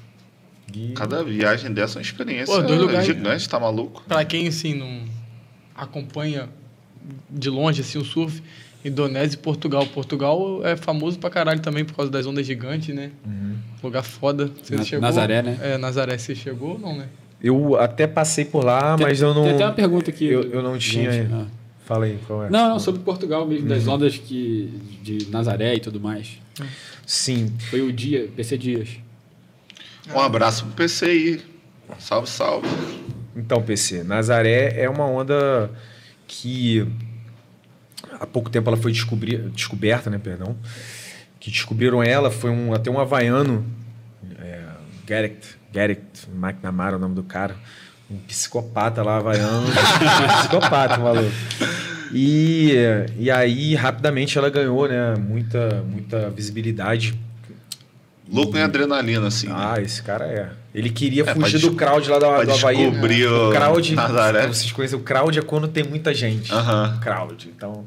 E ele queria fugir desse, desse, desse crowd que tem lá no Havaí, que acaba. né, o foco do mundo vira para lá durante a temporada. E ele começou a explorar outros lugares e achou essa onda. E aí, rapidamente, né, ela foi, enfim, todos os doentes do mundo também de onda grande começaram para lá. O, o Scooby, então, pode ser considerado um psicopata. Então. Com certeza. Cara, ele teve um acidente muito grave. A, como é que é o nome da surfista que teve, Teve acidente? Maia Gabeira. A Maia Gabeira também um acidente Também muito é. grave, né, cara? É. Inclusive, há pouco tempo teve um primeiro surfista que faleceu lá, que inclusive era um brasileiro. E, né, tipo, até então não tinha tido nenhuma morte lá. Tipo, no Havaí tem morte todo ano, assim. É, já é uma... Porque, no caso, né, é, Pipeline, que é uma onda conhecida, ela não é tão grande quanto a onda de Nazaré. Porém, é, é muito raso. Nazaré já é um lugar que é muito fundo. Então, o perigo Ah. não é bater no, no- no fundo. O, o perigo de, do Havaí, né, do, de Pipeline, é que as pessoas batem no coral e aí acabam né, desmaiando Ah. e aí morrem afogados. Em Nazaré não tem esse risco do impacto no fundo. É quase como se fosse um penhasco para Eu É, vi o Scooby falando do acidente dele, que foi isso, né? Ele foi indo pra baixo, não conseguia voltar e. E ele fala que ficou cerca de um minuto debaixo d'água. Né? É. Hoje eu vejo treinamento da galera que é a pinéia também pra caralho, tá É. ligado?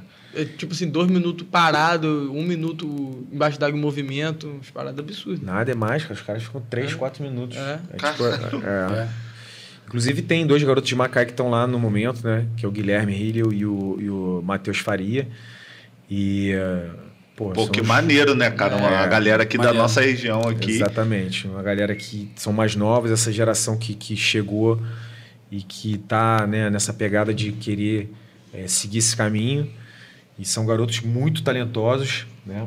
Ambos são muito bons. O Matheus Farias, inclusive, quando mais jovem, fez vários campeonatos eh, contra o Medina, contra o Felipe Toledo. Irado. Né? E, então, assim, é um moleque que tem muito talento. Ele, eu, eu digo para todo mundo que é o melhor surfista que Macaé já, já produziu, assim, né? Que, que, nasceu ali na, na, na- na Praia do Pecado. Que, e hoje em dia ele mora em Arraial, mas é assim, um moleque muito talentoso, muita gente boa. E o Guilherme também, que não teve tantos bons resultados quanto o Matheus, porém é um moleque muito atirado, tem muita disposição, tá com essa vontade. Isso faz tá muita lá. diferença no surf. O cara ter essa coragem de. de- Total, tentar total. as A. Maia Gabeira, por exemplo, você bota ela numa onda pequena, ela não sabe surfar, não sabe fazer uma manobra. Se botar ela no campeonato, ela não passa uma bateria. Só que ela é, é- tem essa disposição de chegar e né, um mental muito forte para quando tá grande, ela vai lá e faz tem acontecer. medo mesmo e faz acontecer. Exatamente. Aí lá em Portugal você. Você foi a Nazaré, conheceu Fui, lá. é, eu, eu, eu fui. Na verdade, eu fui a Peniche, que é uma, uma praia perto. E aí, no caminho, eu falei, pô, vamos passar lá para conhecer. Eu não estava preparado para falar, né? Mas, pô, pra conhecer pô. já. Já não, é podia irado. perder a é. oportunidade, Fui lá né? em cima, lá no penhascão, lá do lado do, do farol, olhei. Aí no dia, chegamos lá, tinha umas ondas assim, mas quando você vê as imagens na, na, na mídia, a onda quebra bem mais atrás, como tá grande, né? Eu cheguei lá, olhei, não tava tão lá atrás, mas tinha umas ondas com tamanho. Aí eu não soube medir assim, porque quando você olha de cima, fica meio difícil de você ter essa noção. Se você tá na praia, você consegue ter mais noção melhor. do, do tamanho, é, tem uma referência melhor. E aí eu fui olhar depois, eu falei, ah, deve ter uns 3 metros e tal. Aí depois eu cheguei em casa e comecei a olhar um canal que tem deles, né? Um, um, um perfil que tem lá de Nazaré, gigante de Nazaré. E aí falaram que tinham 10 metros. Caramba. Tipo assim, eu, eu olhei e falei, achei que tivesse três, quatro. Então tinha dez. Então, pessoalmente, deu uma enganada. É, de cima lá do, do, cima. do, do forte, sim.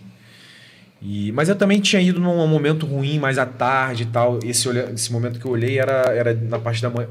os stories da galera, né? Era na parte da manhã. E tava mais alinhadinho, o vento tava legal e tal. Então. Se eu não tô enganado, a, a- onda se mede da, da parte de trás da onda. É, tem essa. Até hoje tem essa, essa esse probleminha, assim. A gente não sabe muito bem, porque é, existem ondas que a gente chama de slab, são ondas que quando ela chega na- no, no, no lugar, da, no banco ali, né, no, no, no riff e tal, a onda ela, ela, ela, ela suga a parte da frente, assim, a água que está na parte da frente da onda. Então essa onda aqui de frente vai ter uns 3 metros. Quando você olha ela por trás, ela tem meio metrinho. Assim, eu tenho isso aqui. Só que você olha pela frente, é um degrau assim que ela fica abaixo do nível do mar. Ela sabe? puxa a água da frente. Ela ali. puxa dessa sugada. Então, eu hoje eu, eu, eu cheguei a uma conclusão que eu meço pela frente. Realmente, assim, pô, o cara tá de frente, tá do meu tamanho, né? Eu digo.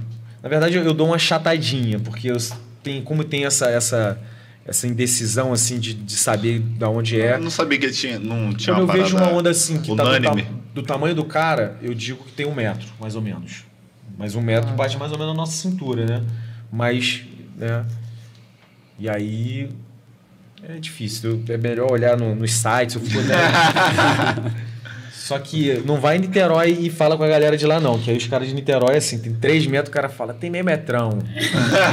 não, não tem meio metrão nunca ali. Tá, tá gigante. E, é, enfim. E sobre essa galera né, que tá lá, então assim, os moleques, porra, torcendo por, ele- por eles. É, existe essa questão financeira que acaba influenciando demais nos caras que. né, inclusive, esse rapaz que faleceu era um cara que não tinha um- uma estrutura muito boa.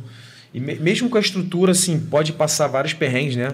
Mas geralmente um cara que vai lá, por exemplo, um Scooby, a Maia, que são patrocinados né, de empresas gigantes, cada um tem, assim, dois jet skis e dois caras pilotando e mais um cara na areia com o walkie-talkie falando pros caras. Tem mais que- condições de conseguir é, é uma fazer a parada acontecer. é né? uma estrutura muito grande, assim, é, custa caro a parada. Então, ali não basta só você ter disposição.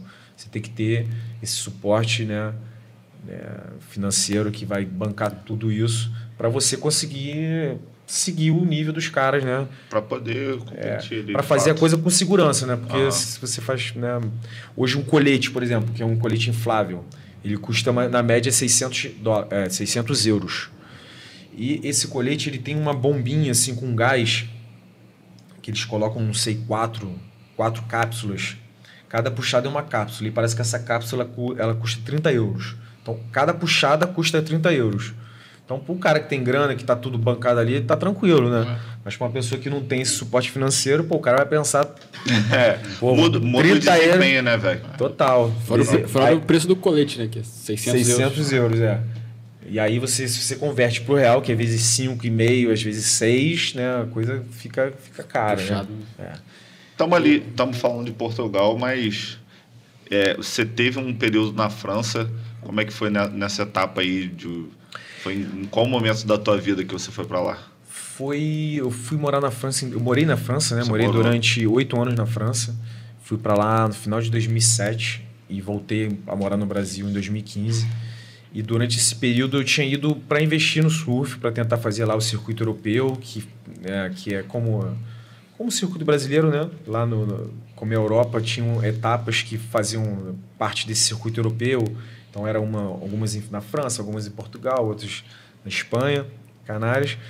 E aí nessa eu não consegui, justamente por essa, essa dificuldade de, de patrocínio. E aí eu tive o meu primeiro filho lá, e aí foi o momento que eu tive que começar a trabalhar, porque realmente o, o meu capital não, não não dava para bancar tudo O esporte não estava. não estava me rendendo, né? Mas nunca deixei de lado, sempre é, fiz questão de morar próximo da praia, apesar de ter morado dois anos em Paris, que não tem praia, né? Mas, Mas assim, é Paris. mas é, e aí, mas eu estava em Paris, mas eu estava sempre indo para praia, sempre que podia. Ia, sei lá, uma vez por mês ou duas assim, passava lá alguns diazinhos. Até que eu tive, conseguia, consegui me mudar e aí consegui construir minha história lá né, no, no litoral da França.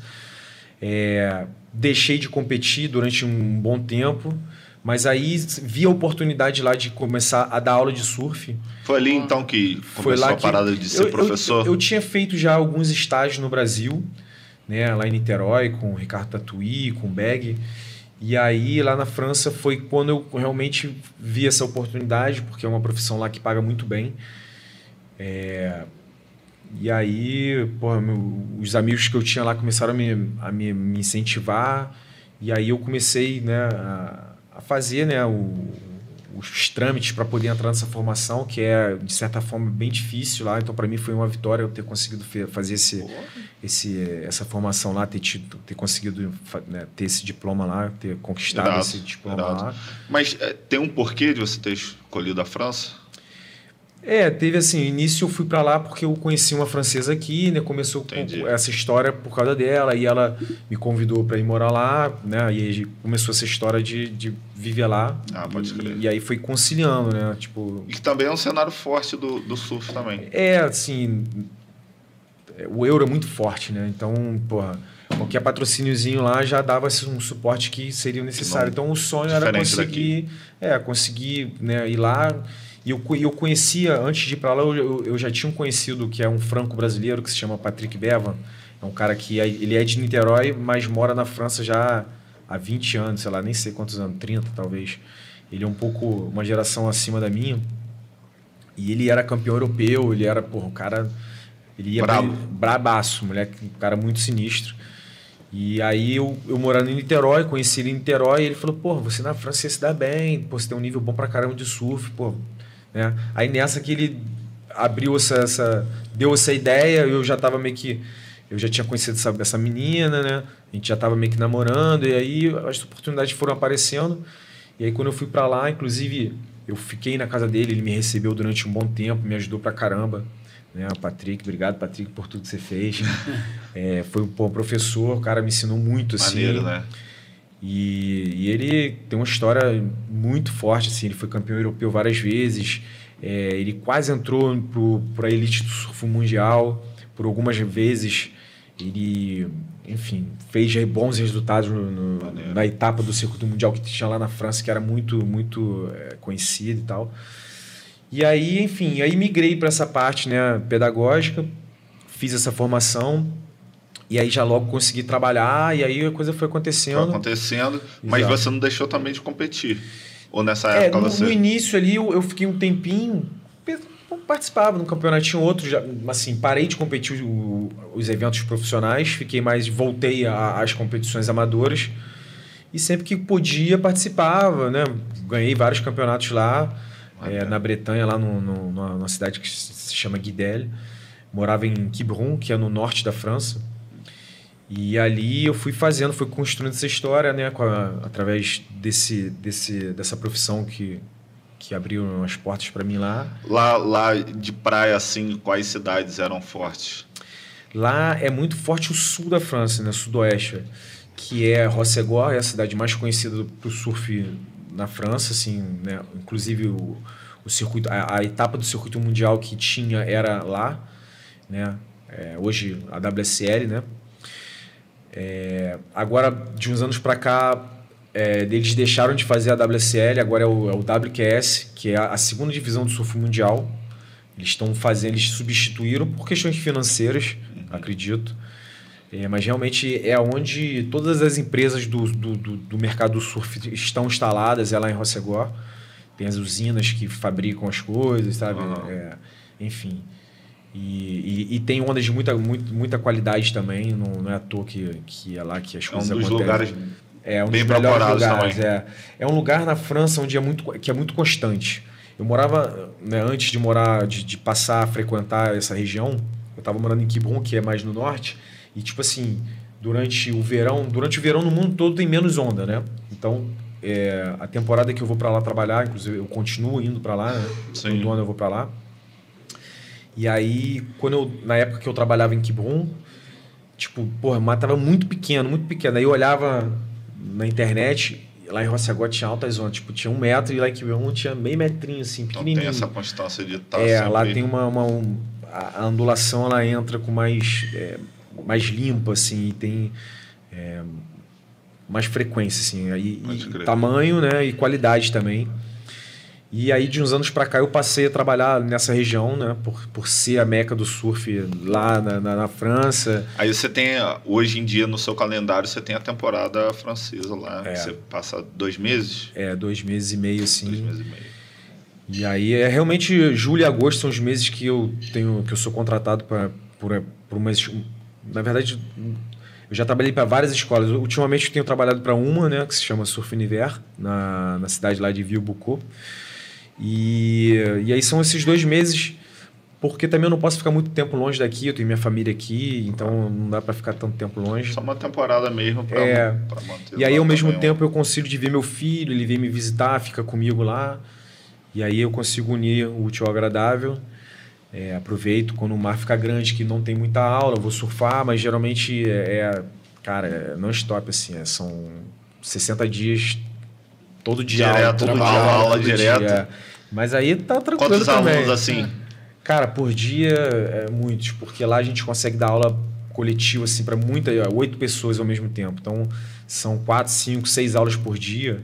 Só, Então, assim, só de comparativo aqui, aqui no Brasil você. Aqui eu dou no máximo quatro alunos, Ah, entendi, porque a, praia, a praia em si ela não permite ter tanta gente assim. Entendi. Lá e é um público diferente. O público alvo aqui é um público que, que surfa durante um ano, é, é o pessoal que vai aprender a surfar realmente. Lá é um público é, é o turista. Então as pessoas vão para passar uma Ah, semana na praia e aí E eles aproveitam é, criam essa atividade que, assim tem tem surf, tem é, sei lá caiaque, stand-up, tem um monte de coisa. E geralmente é isso. A galera vai passar uma semana na praia e aí fica- fazem cinco aulas de surf. É, o- é o estágio que eles chamam lá. Então é um público diferente e, e principalmente a característica da praia permite você ter tanta gente, porque não é uma praia de tombo que a gente chama, né?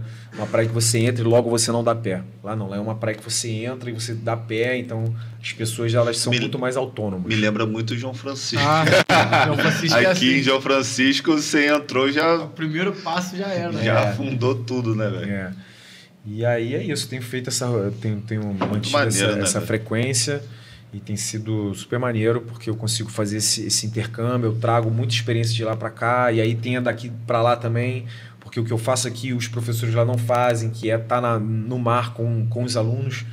Então lá eu, eu consigo trazer essa essa experiência daqui pá. trago essa experiência daqui para lá e aí eu trago também a técnica que a gente usa lá para cá e aí eu consigo enfim consigo me adaptar bem assim aos, aos alunos né que, que eu tenho dado aulas aqui e está sendo um sucesso troca, É, né? tem que né? adaptar, né? É. Pega uma coisa boa de lá, uma coisa boa de cada lugar e. exatamente Vai ter experiência.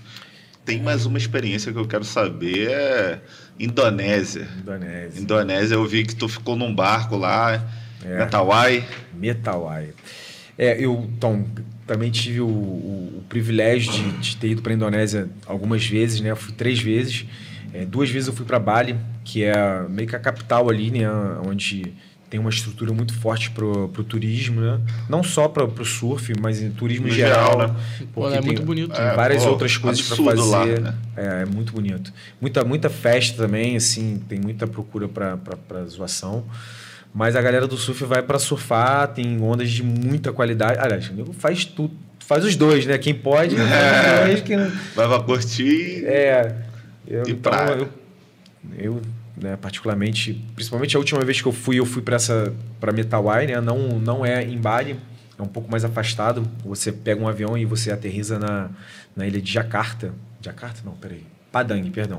Ilha de Padang e de lá você pega um, um barco, navega durante uma noite e aí você chega na, na- no arquipélago de Metawai. Mas assim, o mais legal que essa trip foi é, eu consegui ir nessa trip graças a um campeonato que eu fiz um bom resultado. E porque se não fosse isso eu não conseguiria ir porque é muito caro. Só a estadia no barco acho que são 3.500 dólares para ficar 12 noites. Então assim é para quem tem condições é o sonho vá. Mas para quem não tem condições é realmente muito difícil né? Pô, você ter esse dinheiro para Pra queimar, assim, dois. É. Queimar não, né? É um investimento, mas assim, né? Poucas pessoas têm esse, esse, esse privilégio. E eu, graças a essa, esse campeonato que eu fiz um bom resultado lá em Niterói, em Itacoatiara, eu consegui ir. E na verdade foi assim, até interessante. Acho que vocês não viram isso, mas é, é maneiro comentar que é, é, foi esse campeonato lá da Túnel Crio. E aí é um campeonato de ondas grandes, assim. É o da praia, É o da praia, isso. E aí. da cervejaria, né? Isso. Hum. É, da praia. A praia patrocina, né? É patrocínio. É. E aí. É um campeonato que ele tem um formato diferente. Não é como um campeonato clássico que você faz manobras. É um campeonato meio que de atitude. É, é, na ba... é, Tipo assim, é meio que é um campeonato de tubos, né? Pra você pegar tubo. Só que eles vão além disso. É, eles passam a, a, a, a, a contar também a atitude do cara. Porque às vezes é, você não, não consegue sair do tubo. Mas, pô, você pegou aquela onda gigante, você conseguiu dropar e botar pra dentro, por exemplo. Então, assim, uma onda que teoricamente num campeonato clássico valeria um ponto, lá você pode ganhar um oito pontos. Por essa Irado, questão da, da atitude. Então, pô, foi muito maneiro. E eu me, me, me adaptei bem no formato, porque eu- é um tipo de onda que eu já conhecia. É, eu tava com muita vontade, eu saí daqui de Macaé. Antes de ir, eu já fiquei. Quando eles anunciaram que ia ter o campeonato, eu comecei a ligar pra galera lá. Pô, cara, me bota, me bota. E já tava meio que fechado, sabe? E aí, um dia antes, o André, um amigo meu, um dos organizadores, me, me ligou e falou: Rafael, vem que eu acho que vão ter pessoas que não vão participar e você entra Tem um caixa ali. né? é, de alternate, a gente chama. Aí eu falei, beleza. Aí eu falei pra minha mulher, falei, amor, eu vou. E eu, tipo assim, cara, eu, eu queria pegar tubo, sabe? Que eu tava muito tempo em Macaé, e Macaé não tem tanto tubos quanto em Niterói, lá em Taquatiara. E eu falei, cara, eu tava com muita vontade, assim, muito mesmo. E aí eu- ela falou, ó, vai, mas, pô, faz, hein, não sei o quê. Eu falei, então você vai ver, vou fazer, você vai ver. Aí saí daqui umas três e meia da manhã, aí cheguei lá cedo, aí, pô, ajudei a galera, né, a, a montar lá as paradas, que, pô, conheço todo mundo lá, né, pessoal maneirão pra caramba.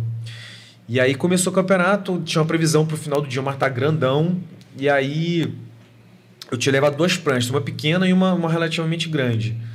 E aí no início do campeonato até fica para as pequenas, mas aí chegou um momento que o mar começou a ficar um pouquinho maior e, a- e aí essa prancha já não estava mais é, me atendendo.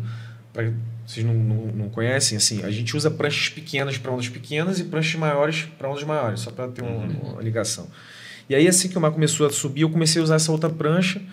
E aí, cara, fui passando as baterias, fui, fui, fui me dando bem nessa estratégia de pegar a bomba fechando, mesmo sem, sem, sem muita ambição de sair. A parada era essa, Ousar, né? é, essa disposição de conseguir, porque às vezes você. Até uma vaca bem. bem uma vaca, uma, uma, uma vaca a gente chama quando o cara toma um. Tomar uma porrada. É, É, caldo, até, né? até perguntaram aqui Caldo. qual foi a, a, a vaca que o Rafa já tomou, a maior vaga. A maior Maior vaca que você já tomou. Eu acho que foi. Nem sei, tinha tantas. Foi a Amanda Amorim. Amanda. É, não sei, Amanda. Tiveram algumas. É, eu acho que lá no Havaí, talvez. No México também eu tomei uma, foi sinistra. Mas enfim. Vamos focar no positivo. No, no negativo não, senão amanhã eu vou ficar, né? Não, vou focar no, no positivo. Aí, enfim. E aí esse campeonato eu cheguei na final, aí fiz a final com o Lucas Chumbo, que é o campeão mundial de ondas grandes. É, Brabo o, o também. Marcelo Trequinho, que também é outro cara, porra, sinistro. E o Eric Gonçalves, que é um guarda-vidas lá de Taquatiara. Então, assim, pô, foi uma final muito, muito maneira de estar, enfim, com, com esses caras né, dentro d'água. O- Eu já tinha feito outras finais já com, com o Lucas também. Mas ele ainda não era. Ele é o cara do Chumbo. BBB? É. O cara do Pô, ele é o cara É. do BBB. É, que passou por lá que saiu rapidinho. Uma semana. É. Ele ficou uma semaninha. E aí, porra, enfim, e ele ganhou. Ele ganhou o campeonato, eu fiquei em terceiro. Eu fiz, eu ganhei, eu ganhei o prêmio da melhor nota do campeonato nessa final. Eu peguei um tubo maneiro, assim, muito, maneiro não, né? Foi muito difícil porque, foi- enfim, o mar tava crescendo, mas não tava bonitinho. Tava aquela parada meio tensa, assim. Enfim, a minha prancha, eu tenho a prancha guardada até hoje, assim, meio que de para recordação. Recordação, né? Ela tem quatro trincados, assim, quatro. Antes da prancha quebrar, ou ela parte, ou ela, ela faz um trincadinho, assim. E aí eu guardei essa prancha lá, umas 6 e 8. E a prancha assim, assim tem ela, ela- tipo estria, assim, ela tem umas quatro trincados. a prancha até meio flexível, assim. Durante a- o campeonato eu fui sentindo, cada vaca que eu tomava, a prancha acho que dava um trincadinho. Aí chegou na final, eu tava com essa prancha, eu, cara, se eu não posso quebrar essa prancha, se eu quebrar ela, eu não vou. Não, não Vai tinha dar como, ruim. É, não tinha como usar a outra que eu, que eu tinha, que era muito pequena. E aí fiz esse tubo que foi muito difícil. E aí ganhei esse prêmio da melhor onda surfada do campeonato, fiz um 9 e tal. E fiquei em terceiro. Então, assim, aí o cara que ganhava o campeonato ganhava a estadia nesse barco, em Metawai. E aí, parece que o Lucas Chumbo, que ganhou a passagem, a, a estadia, ele tinha um patrocínio de um outro barco, então ele já ia de graça. Ah, já- já aí os caras boa. pô, não, você não vai usar e, tipo, não pode vender. Aí deram pro segundo colocado, que é o Eric Gonçalves. E aí o Eric, ele tinha passado pro concurso de, de guarda-vidas, passado pro bombeiro. E o treinamento pro bombeiro começava na semana que Justamente era ali. o campeonato, Que- que, era a viagem. Que pena. Aí Que tô, tristeza. aí tô eu lá na França, eu tava na França trabalhando lá durante a temporada, e o Eric me liga assim, aí, e Rafael, pô, é, cara, eu não vou poder ir pra, pra Metal Eye e você vai no meu lugar. Aí eu, eu falei, eu vou no seu lugar pra Metal Eye. Ele falou, você vai pro Metal no meu lugar. aí eu, caralho, meu irmão, desliguei ali e já comecei a pular igual um maluco cama, maluco, caralho, vou. E eu não tinha levado prancha, não tinha levado nada pra lá, pra França, né? Porque eu tinha ido trabalhar. E aí eu tinha, não sei, uma semana ou duas semanas para poder me organizar. E aí eu liguei pro meu irmão, aí meu irmão deu um jeito que- catou umas pranchas que eu tinha aqui, umas pranchas até nem eram muito boas. É, mas enfim, era o que eu tinha. E aí deu tudo certo. E aí eu pô, fui parar lá nesse barco em Metawai. E, cara, eu acho que lá realmente era, o- foi o melhor lugar do mundo que eu já fui de, de, de ondas. Essa assim, era a de- pergunta. É, lá realmente é o, é o lugar. É o lugar. Lá, lá foi o lugar. Foi o lugar, é. E eu tenho tentado voltar, né, porque o cara do barco é um amigo meu. E aí eu tenho tentado, aliás, eu tentei antes da pandemia de fechar um grupo para ir para lá, e aí nessa eu ia conseguir me encaixar para fazer um, né, para treinar essa galera que iria comigo. Só que aí deu a pandemia, deu tudo errado, não, não, não fluiu. E é uma trip diferente, né? Você ficou quantos dias lá no barco? É, são 12 dias 12 no dias. barco. No então barco. é uma experiência muito maneira. Muito que- único também, né? Muito, muito. Que eu já via também desde moleque, assim, os caras fazendo, né? É, além de ser ondas de muita qualidade, você pô, vai navegando. Tem, assim, na verdade é um é, é seis estrelas, porque você entra no barco, os caras pegam sua prancha, guardam, e aí você vai, toma um café da manhã, a onda Parada quebrando foda ali. assim mesmo, né? É, fora do, do- da realidade, é fora da realidade. Irado. Além da qualidade das ondas, é, tem esse serviço assim que, enfim. E, e, enfim, parada. Tem que conseguir fazer isso antes de. antes de- tem que conseguir refazer isso. E lá, como é que foi de onda? Pô, foi incrível. O primeiro dia que a gente chegou, foi o maior mar da, do- da, da viagem. E aí eu tinha uma prancha grande assim, né? Tamanho 6,6. E aí, terceira onda eu quebrei a prancha. Aí já, porra. Mas não me machuquei. Importante, é Importante isso, é porque lá é muito perigoso, assim, questões de. é, O fundo é de coral, um coral muito afiado. E aí. Pô, eu saí ileso, assim, peguei várias ondas e não encostei no coral, não tive nenhuma situação. E a galera do barco, ninguém tudo lenhado, tudo rasgado. Existem muitas pessoas que vão pra lá e sofrem acidente, tem que ir embora porque acaba a viagem. Imagina a frustração do caralho. É, imagina você paga essa grana e aí tu Se pô, faz um buraco aqui na perna que você tem que tomar um monte de ponto e não sei o que. Tipo, né, 12 dias é o tempo de, de dar aquela cicatrizadazinha pra poder depois surfar. E aí já. Acabou. E aí é. E aí, graças a Deus, pô, foi. foi Lá foi, é, tubo lá também. É. Tu já sofreu um acidente? Por causa de coral, alguma parada assim? Não, não, nunca.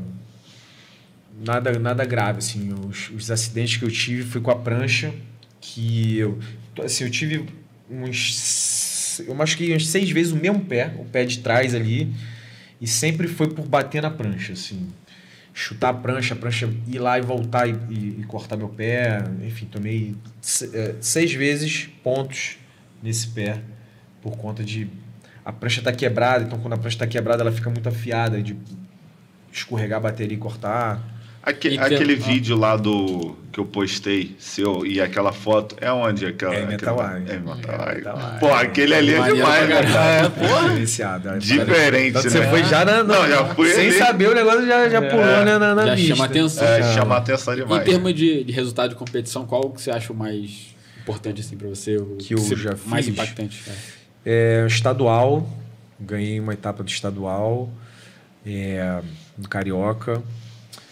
É, passei algumas baterias em campeonatos mundiais de SWQS, nada muito, né?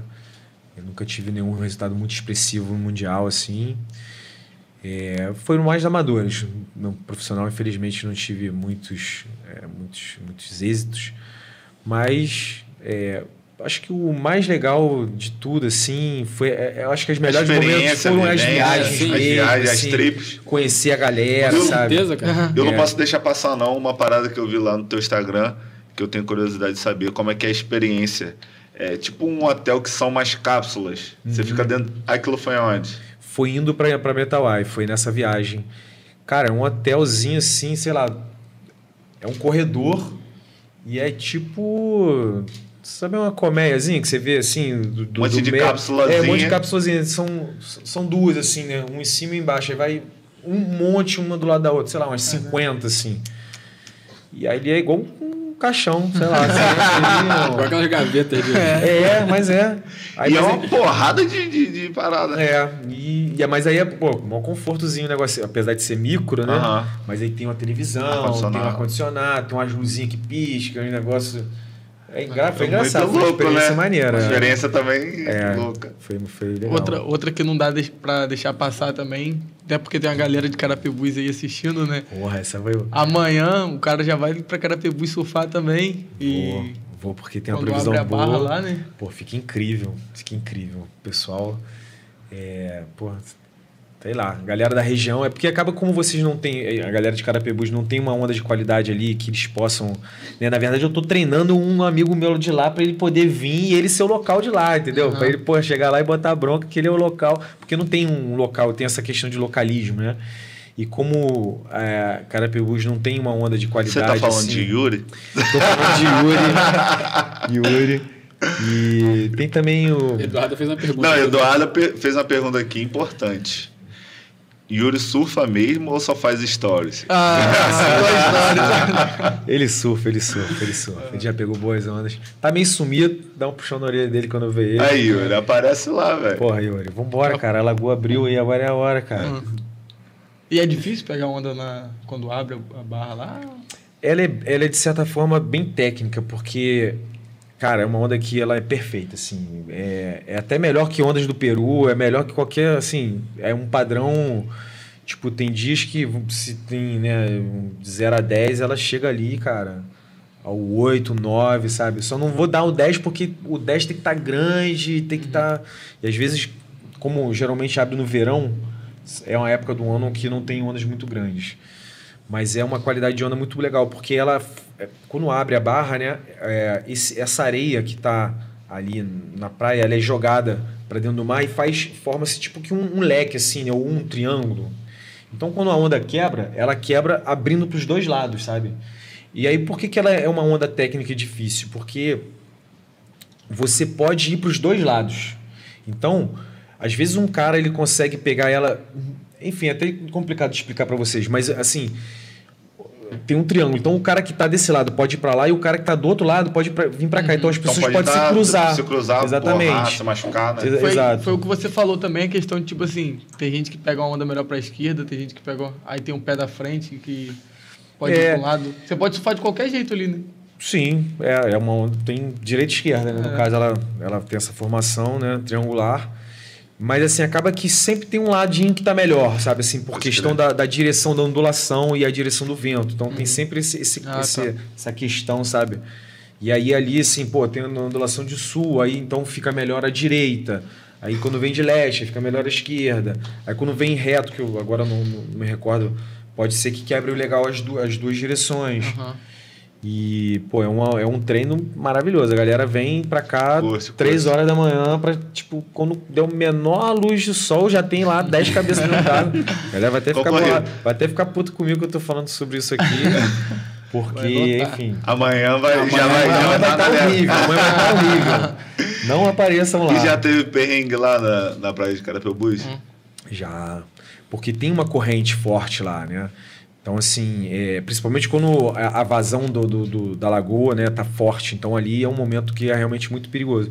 tem esse momento quando abre, né? Quando, quando a barra ela realmente é, rompe, que acaba. é, Até tem o que a gente comentou ainda agora, que é aquela onda que fica estática, né? Fica uma ondinha parada ali Na areia mesmo. na areia, né? Entre a lagoa e o mar, fica uma onda muito maneira, assim. Eu já tive o pri- privilégio de fazer isso algumas vezes Eu também. vi o vídeo irado assim na, É, na você correnteza. fica parado ali, mesmo, o, você fica- o cara fica- ali. Mas então, aí o que acontece? Inclusive em Macaé também abriu a lagoa há pouco tempo e teve uma situação que eu vi um amigo meu passar que, cara, eu fiquei, fiquei com medo por ele assim, papo de quase de, de ir chamar guarda-vida pra fazer alguma coisa. Mas era um cara experiente, ele, ele, ele se saiu bem. Mas é isso, ele tava. A lagoa tinha acabado de abrir novamente a segunda vez, o mar tava grande. Então, exatamente onde quebrava as ondas maiores ali, tava uma correnteza muito forte. E ele, ele foi querer sair, e aí ele, ele teve a, a infelicidade de querer passar, cruzar de um lado para o outro ali onde estava essa corrente. E aí ele foi pego pela corrente, e aí ele tomou uma porrada, ele tomou uma onda já, já perdeu a prancha. Nessa, a corrente segurou ele lá embaixo, ele tomou várias ondas ali nessa. E aí, pô, eu fiquei ali. Ele deu sorte que eu fui, eu acho que eu fui, o único que, que vi isso acontecer. Mas aí logo vi que ele, ele apareceu ali, pá, e vi que ele tava teoricamente bem, mas na hora que ele chegou na areia, eu vi que ele tava, Tava exausto, sufoco, assim, tava né? exausto. E, e aí ele parou do lado de lá da lagoa, então ele teve que atravessar. E aí ele, porra, passou um perrengue que ele já tava meio fraco, meio desesperado. Na hora que ele veio cruzar, enfim, deu tudo E certo. como é que faz pra sair é, dessa parte aí que é meio. na tem essa areia? correnteza, é, né? Aí tu entra ali, surfa e e pra sair dali. Depende, tem vários, várias configurações assim. Ela nunca, a lagoa, ela nunca, essa abertura, ela nunca fica igual, sabe? Cada dia que você vai, ela tá de um jeito diferente. Então, mas geralmente você pega a onda até no final e aí você rema ali um pouco e sai assim. Sai no mar. É. Pega a- o embalo, às vezes a correnteza está jogando um pouco para a esquerda, você vai meio que naquela direção, diagonal em direção à praia e acaba conseguindo sair. Mas, É. Aham. Mas eu acho que o perrengue que Vini tava perguntando O do Carapicuíba carro, do era carro. outro. Ah, então, As trips têm dessa, né? Pode acontecer, o- é o carro estragar, uma barraca que dá errado. foi no Natal do ano passado, eu acho. Natal, da, da tinha boa pra passar É. perrengue, né? O, o ano retrasado, não lembro, porque abriram algumas vezes seguidas, né? Mas aí fechou um grupo lá, eu, o Jean, é, o Dou e o Douglas Belmonte. Aí saímos, desse, assim, três, três horas da manhã. Porra, vamos chegar cedão Douglas lá. figuraça também, né? Porra, Douglas. Tipo. E aí viemos, mó papo, né, conversando pra caramba. E o Jean dirigindo, né? Fui no carro do Jean. E aí tinha uma, tinha uma obra que tava tendo ali antes de um posto de gasolina, daqui, daquela ponte que tem ali. E aí tinha que dar uma volta por trás assim. E aí nessa que a gente entrou nessa rua, era uma rua de barro. O Jean, a galera meio que né, com pressa e mó, Querendo mó- mó chegar papo, logo. bate-papo do caramba. O Jean nem prestou atenção. Tinha um buraco gigante. Nessa ele passou voado, deu aquela porrada. Pá! Aí deu alguns metros, a gente já foi passando um quebra-mola ali, já sentiu que, o- que o Deu para-choque ruim. deu uma encostada assim. Aí, pô, paramos, olhamos. Isso é muito triste. Aí olhamos o pneu da frente, falou, putz, furou o pneu. Aí, beleza, trocamos. Só tínhamos visto o pneu da frente, né? Aí trocamos o pneu da frente. mais. Aí fomos, continuamos andando. Aí chegou um pouquinho mais na frente ali, cara, sentimos que o de trás também tava fu- furado. Aí, tipo, não tinha, não tinha mais o que fazer. Era três e meia da manhã, quatro horas. Aí o Douglas conhecia a galera de lá. Aí o Douglas ligou pra alguém, não sei quem foi exatamente. Só sei que chega três, quatro carros, meu irmão. O nego pra fora do carro, já zoando tudo. Uma louca. Galera Aí- doidona de festa ainda É, chegando lá era, pra... era, era, tinha tido a ceia do Natal, né? E a galera aproveitou e emendou, fez, fazendo uma, uma festa lá, né? do- do- do- do- da galera deles. Aí o Douglas ligou pra eles. E aí chegou o, o, o, o Yuri e mais, sei lá, mais uma galera. E aí Chegou nessa. é, chegou, reforço cara, aí, pô, os caras super bolado. prestativo, não, vamos lá, porra, tem um, tem um borracheiro aqui, tem um borracheiro lá, vamos lá. Aí pegavam, pegamos os pneus, colocamos no carro, foram lá. Aí, pô, o cara não tava lá. Aí fomos no outro, não tava lá. Aí chegou já. É, aí liga pro cara, grita, meio que, né? Sem noção Aí, já. aí lá embaixo da casa do cara gritando pra cara, o cara nem atendeu. Aí, aí chegou uma hora, a galera falou: meu irmão, ferrou, cara. E já começando a clarear, a gente já tristão, porra. Aí daqui a pouco chega Os irmãos lá com. Iaque e Alisson. É. Aí os caras, meu irmão, Os irmãos metralha. meu irmão, tem um bugre e tem um outro carro. Qual que vocês querem? Aí, mano, no, no final eles emprestaram o carro pra gente, falaram só, deixa aí que a gente vai resolver tudo. Isso é muito cara pelo É, velho. cara, aí a gente foi pra praia. O dia foi maravilhoso, pegamos altas ondas, voltamos, chegamos em Carapebus, meu, o carro tava, porra, Prontinho. prontinho. E enfim, a gente falou, cara, aí já ficamos lá, acho que tomamos uma cerveja também. Aí, pô, depois de. Pô, Aí o Yuri veio fazer aula comigo depois, aí o Alisson já foi lá também instalar umas paradas lá que eles trabalham com, com ar-condicionado, aí já, pô, já chamei, aí Maneiro. ele mexe agora, a gente se cruza aí, pô, são. Teve esse perrengue, Tipo assim, cara, pô, os caras no não- Natal. Perrengue natalino, né? Ganharam milhões de pontos. Os caras É. falam Não, assim. não, o Yuri é brabo. O Yuri é brabo com essa parada aí de. Minha namorada Eduarda sempre fala que eu tinha que ser prestativo igual o Yuri. É. Porque, é, ela sempre mete essa pra mim. Igual o Yuri é difícil. Aí É, depois, difícil, já- difícil. depois de, de um certo tempo eu já, né, tiveram as outras aberturas da Lagoa, já fiquei por lá, tomei a cerveja com, com os amigos lá. Aí a galera falando outras histórias do Yuri, mas sempre nessa aí, Hum. muito, muito prestativa. É. Cara, Tem mais uma aí, né? o quê? Da... Mais uma o quê? Tem mais uma isso Agora. aqui, É, ó. É, na hora. tá chegando a hora boa aqui. E a gente, mais tarde, né? Daqui a pouquinho, quando acabar o episódio, a gente vai colar lá no Coronel Mostarda, que é um empório localizado aqui próximo da praça aqui. Você tem que conhecer, a gente tem que ir lá. É bom. Bom, Bom. bom, demais. E lá tem o famoso Burgatório. Então, cola lá. É, além do Burgatório, também tem croquete de costela, burritos, tábua de filé, com, filé mignon com queijo. E é- Choppzinho, né? Choppzinho, um aquele, meu- aquele brabo. Um amigo meu me mandou, cara, a foto do hambúrguer. Eu vindo pra cá, ele falou, purgatório. Burgatório. Aí ele E- falou, é lá, muito é lá. bom, pai. Eu falei, Patrocinador do Cabroncast. Burgatório Coronel E o Mostarda. Fernando surfa É o também. Cabrum. É o Cabrunco. A Cabruncada se juntou agora, velho. Agora tá tudo em casa. Esquece. Esquece.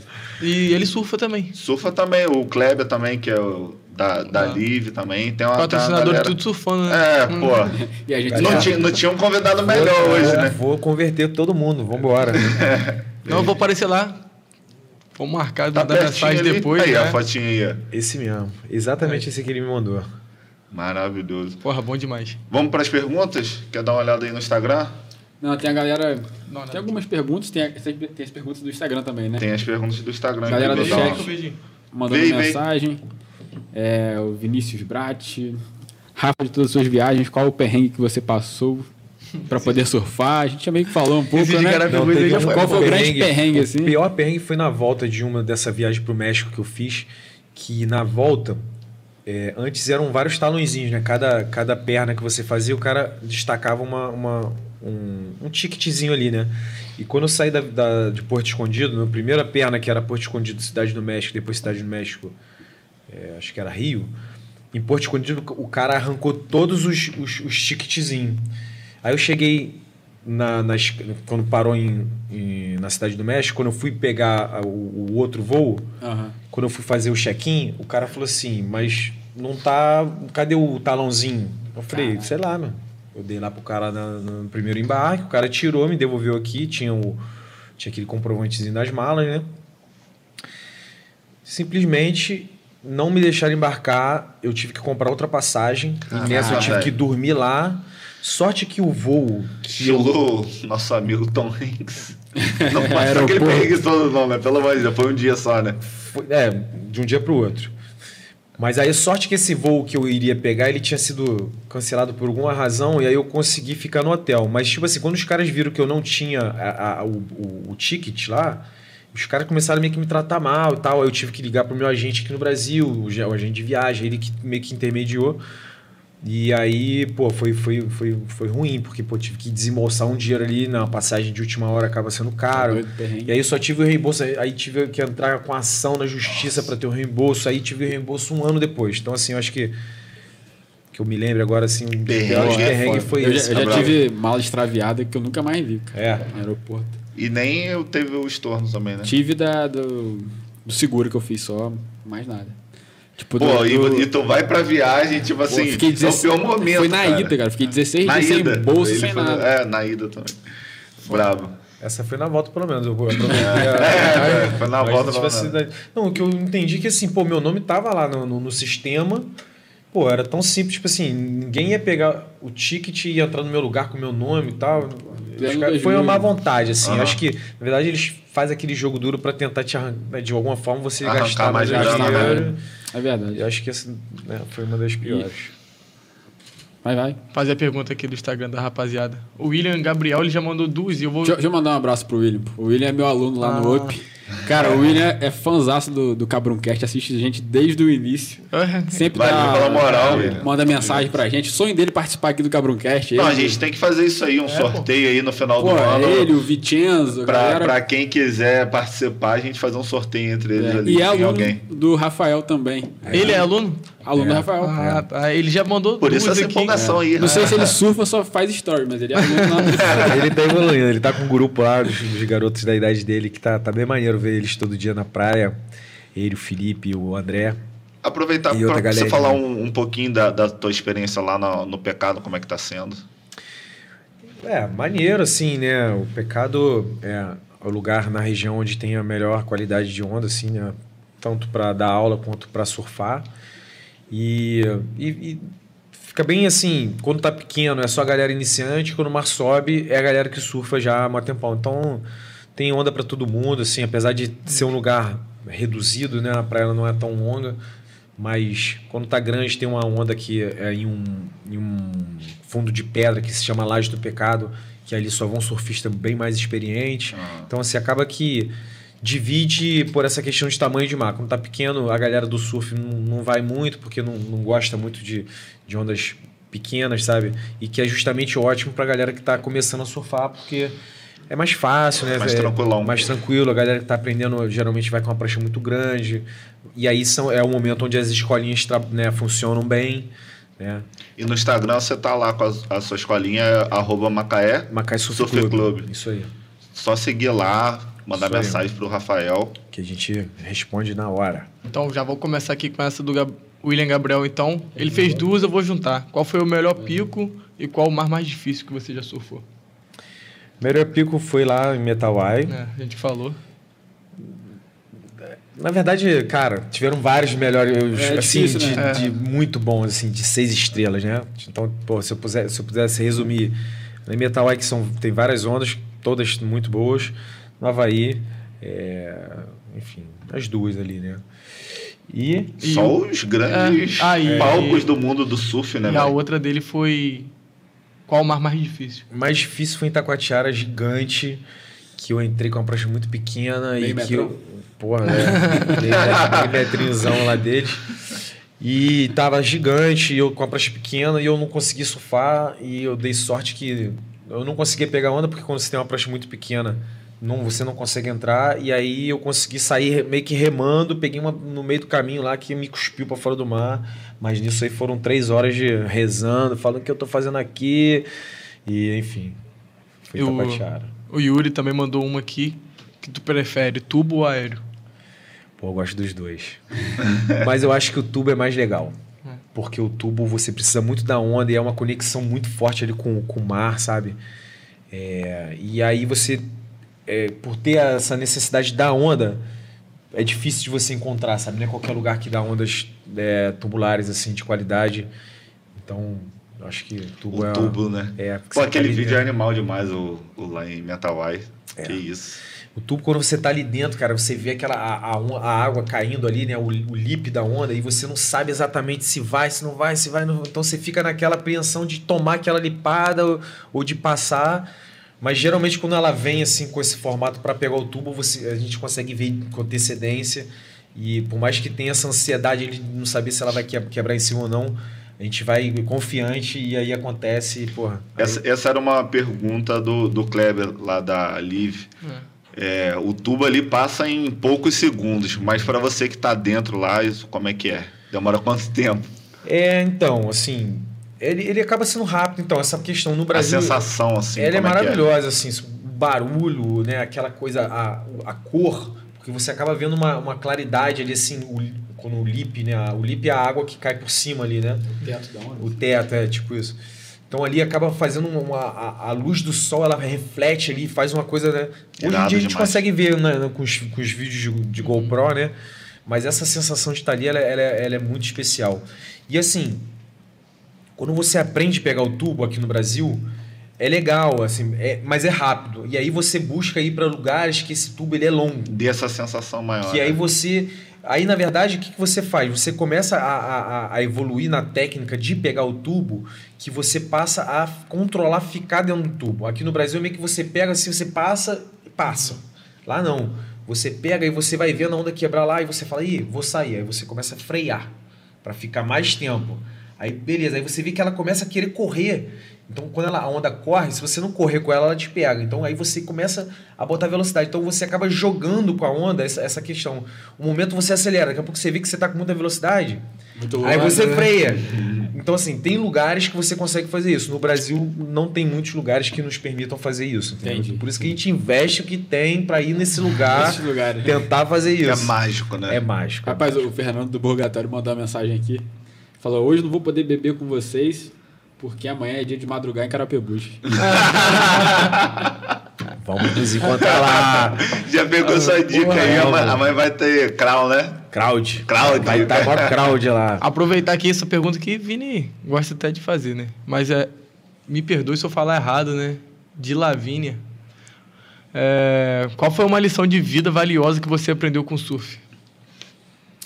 Lição de vida. Cara, acho que essa questão de você correr atrás do teu sonho, sabe? De, a vida é uma só e às vezes as pessoas ficam, né? é, correndo atrás do, de, de- financeiro ali no trabalho e às vezes não, não, não, não- bota cara, né? De tentar realizar o seu, seu desejo, o seu sonho. Então, assim, a vida passa rápido e, cara, eu acho que essa, a lição de vida é essa, não, não deixar para depois, porque a vida é, é um sopro, né? Do nada a pessoa aí sofre um acidente, morre e, e Perde a deixa- melhor onda, né? perde, né? Então, assim, se você tem a vontade, cara, vai lá e faz, né? Eu, eu tive esse sonho de, de te- tentar viver do surf profissionalmente como atleta, não deu certo, investi pra caramba, mas não tenho a menor frustração, porque eu, eu fiz o que eu pude, dei o meu melhor e, assim, migrei, né? Naturalmente, o, o destino me levou pra estar trabalhando com E surf de uma outra maneira incríveis, né, cara? Né? Que experiência. Se eu lá, quando eu era jovem, não tivesse acreditado nesse meu potencial, assim como eu hoje eu vejo o Guilherme e o Matheus estarem lá em Nazaré, passando vários perrengues, mas estão vendo lá, vivendo experiências, Como sabe, corre, incríveis. E, pô, admiro, admiro isso. Então, assim, eu acho que essa é uma lição de vida, né? É, né, a gente tem visto muitos, muitas coisas hoje no Instagram de, de motivacional e acho que essa, essa é a parada, é, é você correr atrás do seu sonho, fazer o, se esforçar para realizar né, é, os teus objetivos, é, realizar esses, essas metas que a gente coloca e acho que é, É é isso. isso, aí. Oi, tem mais pergunta aí?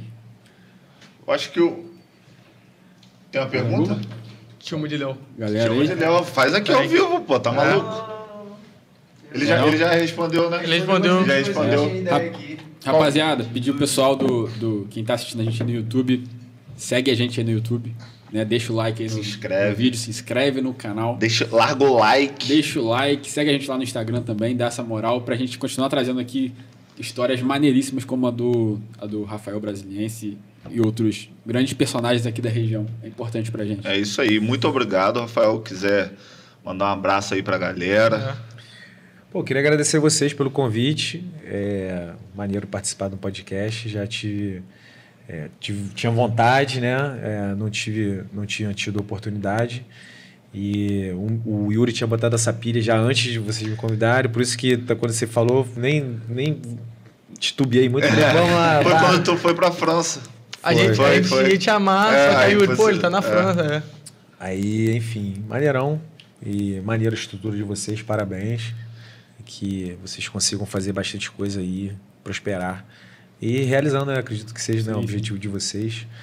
Irado. Contar histórias. Contar histórias. Diretamente da nave aqui, Cosmos. Mais um Cabroncast. Mais um. Mais um. Quer Mais mandar um abraço incrível. também? Ou... Tô, tô de boa. Eu vou mandar um abraço para Eduardo Após, que está sempre aí também. Todo mundo que esteve com a gente até agora. Um abraço aos nossos companheiros aqui, Miller, Léo, Celso da Cosmos. Valeu, valeu. Obrigado, rapaziada. Tamo junto. Valeu. Léo fica doido.